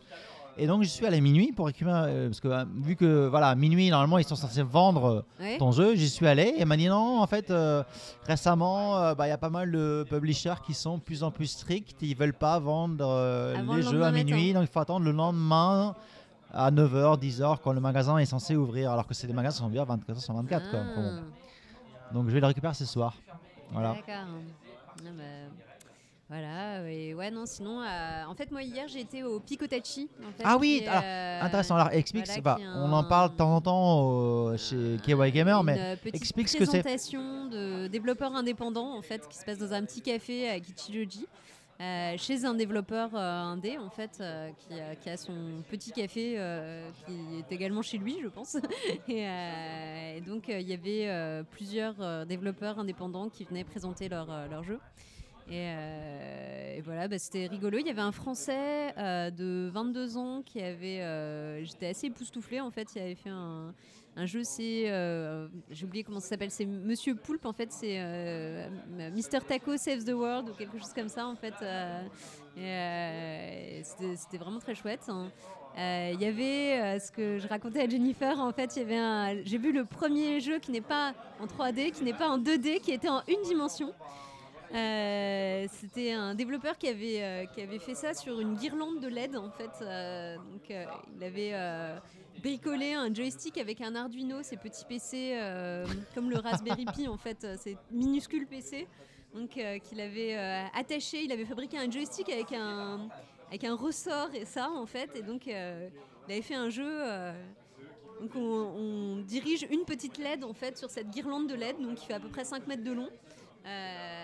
Et donc on doit se battre contre. Donc on fait un petit point vert qui doit se battre contre des points rouges. Et puis il avait fait euh, plusieurs niveaux comme ça. Il faut arriver jusqu'au bout de la guirlande. Après on repart au début. euh, Enfin c'est- c'était effectivement assez. et Donc tous- ces petits jeux en fait on peut les voir euh, sur le sur la partie indépendant en fait. Il y a une partie indies hein, du Tokyo Game Show. Donc, Oui, alors, bah, justement, Voilà. bah, je vais enchaîner là-dessus pour finir en fait ce podcast. Euh, parce que bah, tous les jeux dont vous avez tous parlé, bah, je les ai tous fait aussi, plus ou moins fait aussi. Donc, euh, j'ai rien à rajouter vraiment à tous ces jeux-là. Par contre, euh, je vais rajouter un petit mot sur les jeux indés. Euh, alors, cette année, euh, donc, le, on va dire, le, l'endroit où ils, ont fait les, où il y a vraiment les, les- donc les stands indés, ils ont encore changé de place. Donc l'année dernière, c'était à l'endroit du food court, donc là où il y a vraiment euh, voilà, les, stands pour la bouffe. Et cette année, ça a encore bougé. Et donc, c'est encore un, hangar euh, différent. qui est encore plus excentré. Et j'ai l'impression vraiment que d'année en, année, euh, eh ben, les Indés ils sont un peu écartés du, du salon. Quoi. Il y a trois ans, c'était vraiment dans le centre, euh, vraiment dans le centre, centre entre, entre le stand Capcom et Square Enix. Là, cette année, voilà, après, c'était Après, l'année dernière, c'était euh, à côté de la bouffe. Là, maintenant, c'est en dehors de tout. C'est vraiment à part, à part de chez à part. Et donc, euh, on a fait un peu le, le tour des stands indés avec, bah, avec euh, Julien et avec Matt et tout. Et on a revu bah, des jeux qu'on revoit un peu, qu'on voit, de plus ou moins tous les ans. Ça fait Et bien deux ans qu'on les voit, ouais, donc. ça, oui, bah, ça- il y a des, et pour franchement, il y, a des, certains. il y a des jeux, ça fait 5 ans que je les vois. Donc ça, c'est marrant. Bah, pourquoi pas hein Pourquoi pas Mais en fait, c'est marrant parce que je, reviens de, Corée il y a quelques jours, de, donc le Busan Indie Connect, euh, qui, est un, salon de jeux indés en Corée, ce qui a eu sa deuxième édition cette année. Euh, et où j'ai revu, justement, j'ai revu les mêmes mecs euh, au TGS cette année, et j'avais vu les mêmes mecs au Beat Summit à Kyoto cette année aussi. D'ailleurs, c'est très intéressant. J'ai vu un, développeur taïwanais qui avait, qui avait un espèce de, un espèce de un roguelike Metroidvania euh, shooter, en, où tout, les, tout est modélisé en 3D, mais c'est un gameplay de 2D et tout est fait quasiment dessiné au crayon. Je sais pas si tu l'as vu, juste ça. Non, j'ai pas vu. Comment, comment ça s'appelle? C'est assez. Alors, je me rappelle plus du nom, c'est noir et blanc. Et c'est un espèce de vaisseau. euh. Non, je- Ah, c'est le truc en sous-marin, l'espèce de sous-marin là? Oui, oui. Ah ouais, ouais, ouais. Oui, voilà, c'est un sous-marin. Ouais, exactement. ouais, ouais. C'est vachement. euh, Earth, Earth something. Earth, peut-être, ouais, Earth Something, ouais. C'était vachement. enfin, je trouve que ça, ça- sortait vraiment du lot des autres jeux.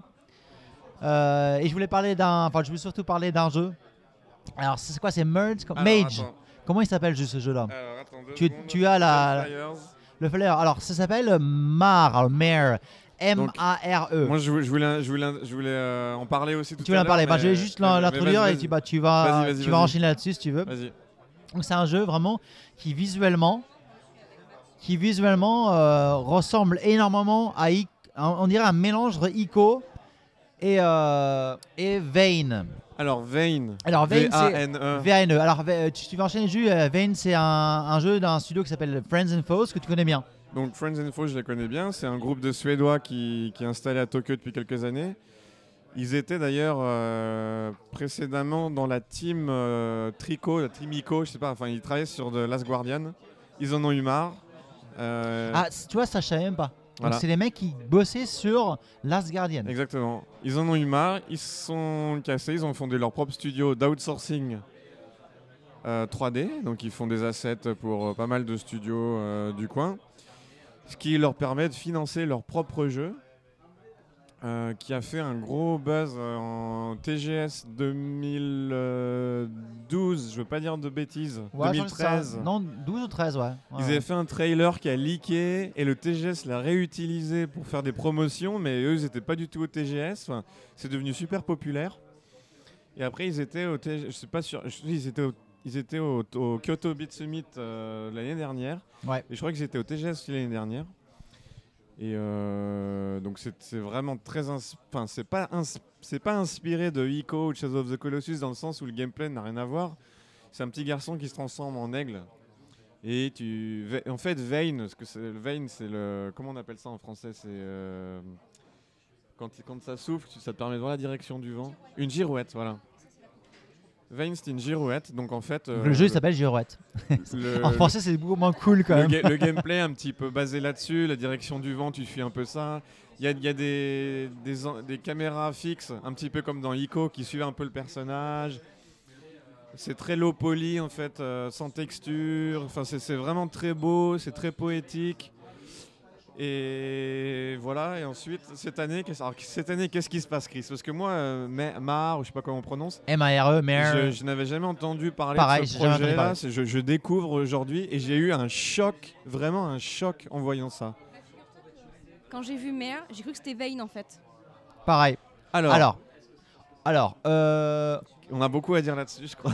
d'après ce qui s'est pa- d'après lui, ce qui s'est passé, euh, c'est que il y a des gens qui qui bossaient pour Friends and Foes, qui seraient partis de Friends and Foes euh, pour euh, X raisons. Donc, apparemment, une, dé- une, dé- une malentente. euh, une mésentente, une mésentente, voilà, et qui auraient français créé leur, leur propre, leur propre studio et créé leur propre jeu par la suite. Donc apparemment cette personne, parce que Mar, Mare, c'est le projet d'une seule personne, qui aurait apparemment eu l'idée de base de Vane, selon les rumeurs locales qui ne sont absolument pas certifiées. Alors, par contre, ce qui était vraiment intéressant, c'est que donc le jeu Mare euh, était juste à côté de Pavillon, qui est un, qui jeu fait par un Polonais euh, qui habite aux États-Unis euh, et qui, sort la semaine prochaine, enfin, sur PC, pour l'instant. Et en fait, euh, au-dessus, eh ben, le nom de la boîte, c'était la même boîte. Exactement. Et en fait, donc le mec de Pavillon et le mec de Mare se sont associés pour. euh, voilà. Je crois euh, que c'est le même publisher en fait, Bah, c'est ça. qui est... euh, mince, c'était- qu'est-ce que c'était? Le... Bah, c'est Autopublish, hein, de toute façon. Donc, Pardon? euh, c'est Autopublish, mais je ne rappelle plus le nom de la boîte qui était au-dessus, en fait. Je suis pas sûr que Mais ils se sont associés mais- tous les deux pour en fait euh, voilà marketer leur jeu Ah, ensemble parce que c'est vrai que l'univers euh, bah, il y a quand même des, des connexions en fait hein. c'est assez euh, Donc moi, ce qui m'a vraiment fait halluciner, c'est-à-dire donc dans, dans, dans Mar, j'ai envie de dire Mar, parce que parce qu'il y en a marre exactement. parce qu'il y en a marre de, ce il genre y en de a marre des gens qui copient les jeux Donc c'était en VR, donc je sais pas si le jeu définitif sera en VR aussi. Donc en gros, il y a une petite fille qui court dans un environnement très proche de celui de Ico et très proche aussi de celui de Vayne dans un sens. Et euh, le personnage, donc le joueur en fait, dirige un, aigle, un oiseau, euh, un peu, un peu steampunk, euh, je sais pas trop comment, dire. Et en fait, l'animation de l'aigle, de, de Mar, de, de Mare, Mar, est, est- est tellement similaire à celui de très Vayne. très similaire C'est hallucinant parce que moi j'ai vraiment beaucoup, euh, j'ai vraiment beaucoup étudié les, les animations de l'aigle dans Vayne parce que j'adore ce projet. Et là c'était vraiment, c'est- limite le mec a récupéré le- le- le- les mêmes fichiers d'animation. Enfin ça, ça me paraît vraiment ça- incroyable. Et il y a des girouettes aussi dans, dans Mar. Enfin c'est vraiment limite le même, euh, le même design de girouette. C'est c'est absolument, euh, c'est absolument incroyable. Enfin moi ça me, ça me sidère en fait de voir ce genre de truc. Donc pour le coup, euh, Mar, c'est vraiment, c'est vraiment Ico, mais tu, c'est un mix, c'est vraiment Ico et Vayne euh, mél- mélangés quoi. c'est- voilà ça, c'est- Mais, mais en même temps, ça a l'air chouette, tu vois. C'est ça le truc, c'est que ça, ça a pas l'air non plus nul, tu vois. bah oui bah vu que c'est un mec de l'ancienne team de, de Vayne euh, voilà s'il faut, Mar est mieux que Vayne et mieux que, et mieux que tout ça, mais en même temps, j'ai, j'ai pas envie, tu vois. Ouais. Voilà, donc c'est vraiment le, le, le coup de gueule. Je sais pas, ça m'a vraiment choqué, quoi. Du coup, là, on va rediriger euh, sur un podcast ami, euh, la Dev Team, qui, sur leur dernier numéro, parlait justement mais d'inspiration tu et sais quoi hein, Jen j'ai d'identité. pensé à la même chose C'est en fait exactement le, dernier, le dernier podcast la Dev Team Mm, mm. parlait justement des, des gens qui piquaient des projets, enfin des idées ou des assets euh, pour refaire un jeu derrière et se faire de l'argent. Ils essayaient de définir la différence entre simple inspiration et euh, plagiat complet en fait. Mais après, tu peux te demander, quand il y a 2-3 ans d'écart entre la sortie des deux jeux, c'est un peu plus compliqué de parler d'inconscient collectif à ce niveau-là, malheureusement. C'est dur. hein. Pour le coup, euh, Mare, c'est vraiment un rip-off pour moi. C'est, Ah, c'est un rip-off, hein. ça va au-delà, de l'inspiration. C'est, un, un rip-off. Voilà. Ah oui. Mais je pense que c'est voulu, c'est voulu et euh, il y, a, il y a des histoires politiques Comme, derrière. on disait à mon tout à, avis. comme on disait tout à l'heure, en fait, c'est un troll. C'est un troll de, c'est un troll démesuré à Vayne, en fait. Un dernier mot? Non? Non. Moi j'ai bu du saké donc je peux, je peux parler maintenant pendant jusqu'au bout de la nuit. Ah bah c'est bien, c'est bien. Je peux faire un karaoké, je peux faire tout. Non mais euh, le, le mot de la fin, euh, ben moi puisque c'était mon premier TGS euh, et puis que j'ai j'ai bu de l'alcool, je vais passer mon coup de gueule. Et euh, non en fait là il y a un truc qui me bug un peu, c'est euh, en fait c'est le manque de créativité en fait. Pour moi le Japon ça a toujours été un peu un, pays d'avant-garde et euh, quand j'étais beaucoup beaucoup plus jeune, je lisais mon joypad et euh, je voyais un peu ce qui se passait à Tokyo et, euh, et ça me faisait rêver en fait.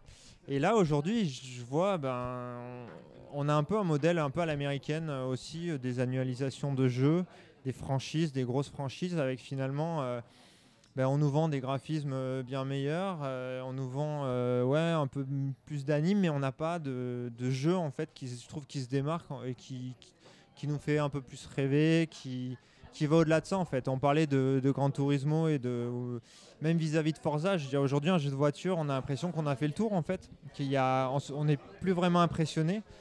Le foot, c'est un peu la même chose. Les RPG, ben, C'est un peu la même Persona chose. 5. Persona 5, euh, bah maintenant je vais l'essayer vu que vu comme tu m'en as parlé, mais, mais voilà, il y, a- il y a peu de jeux en fait qui me font dire euh, Dark Souls les, 3. les ch- les choses évoluent. Mais euh, Dark Souls 3, moi j'ai beaucoup joué aussi euh, parce que j'ai travaillé dessus. Voilà. Euh, donc c'était un peu différent, mais, mais même Dark Souls 3, je veux dire, il y a quelque chose. Il a l'air vraiment bon, mais quand tu as joué au 1 ou au 2 ou à même à Non Bloodborne. mais là, enfin le Dark Souls là c'est vraiment un... on- Là c'est la fin d'une trilogie donc euh, voilà. Ouais, mais c'est ça en fait. Moi qui se. Bah, déjà, je vais jouer au vieux con, mais les, trilogies, moi, ça commence à, me saouler. Moi, quand je jouais à Mario 3, tu vois, j'avais pas la sensation de me dire, euh, tiens, c'est comme le 1 ou le 2. Euh, Au Zelda, c'était pareil. Quand j'avais Zelda 3, euh, et que j'ai refait encore et encore, il y avait quelque chose que je, je trouve. à chaque fois, il y avait beaucoup, beaucoup d'améliorations. Et aujourd'hui, je trouve que ça manque. Et en plus, le TG cette année, euh, même sur le site, c'était écrit euh, le VR à fond, avec une grosse Oui, mise vrai. en avance du VR. Et finalement, euh, c'était assez timide. Et les expériences VR qu'on a vues, c'était assez, cosmétique en fait. On Je verra. Alors, moi justement je, moi je voulais tester pas mal de choses mais j'ai pas eu le temps Mhm. et demain ce sera ma journée VR. D'accord. Bah, j'en reparlerai en- en demain. parler, ouais, ouais. Comme ça, on aura ton point de vue. Mais moi, de ce que j'ai vu, j'ai encore une fois pareil. Moi, j'ai pas joué, euh, mais j'ai vu euh, quelques stands. euh, Et voilà, c'est c'est des choses classiques en fait. Même si c'est du VR adapté à une certaine licence, à un certain type de jeu, je trouve qu'il y a. Il n'y a, pas la même mise sur l'innovation en fait et c'est un peu symptomatique euh, de mon point de vue en tout cas sur le jeu De vidéo depuis mais- quelques temps. Mais voilà, voilà. là je dirais c'est même plus le jeu vidéo euh, japonais, c'est de façon Ah générale. oui, c'est dans le sens général. Ouais, ça- ouais. Si je, je peux te parler du cinéma aussi, et puis euh, Bah, on, peut, on peut aller loin, on peut parler de la musique aussi. mais c'est en mais pour ça que, que ce sera peut-être le mot de la fin et ce sera peut-être euh, le mot de hipster à la con euh, qui se la pète, mais Ouais. euh, que ce soit le jeu vidéo, la musique ou le cinéma, Mm. vaut mieux aller dans l'indépendant et dans l'underground pour avoir les, les- les- des, expériences fraîches que dans le Ouais, mainstream. mais euh, je suis. je- et c'est je- dommage parce que ça n'a pas toujours été le cas. Ouais, je, mais je- Voilà. je, je- je- même ça en fait, je suis pas sûr. Parce que quand tu regardes la musique, quand tu regardes même les jeux vidéo, les indépendants, euh, ben, souvent ils travaillent aussi euh, avec euh, des grandes, enfin avec des. euh, Oui, mais ça, là, là, je pense que tu parles des, des indépendants qui ont déjà leur propre jeu, qui ont, qui ont déjà un ou deux jeux qui sont sortis et qui rentrent dans le même euh, cas Ouais, de mais, figure mais- et qui mais se c'est tout- répètent. c'est ce qu'ils euh, souhaitent en fait. Beaucoup d'indés en fait maintenant ils veulent faire un jeu qui va devenir une licence Oui, mais et sûr. ils veulent se faire acheter. Et Bien sûr. Du coup, même chez les indés en fait, aujourd'hui le terme euh, indie il veut, il veut plus dire grand chose. Bah, tu peux, tu peux, on peut, on peut terminer le podcast sur le- le- l'argent rè- règne sur le monde et ce sera peut-être une, c'est l'argent qui dirige le monde et euh, ça c'est malheureusement le cas. Et j'ai envie de dire, on va faire un haute Sama là-dessus. Donc voilà, voilà, tu connais pas le mot. Donc en, au Non, Japon, quand on finit euh, sa journée de travail Ouais. ou quand on a, on a fini une tâche ou on a accompli quelque chose, on dit Sama. Genre, En fait, ça veut dire je Otsukare-sama. suis monsieur fatigué. c'est un, c'est un peu la traduction. Tu. Oui? Je suis. Tu suis. Donc, on- tout le monde ensemble. Otsukare-sama C'est bientôt.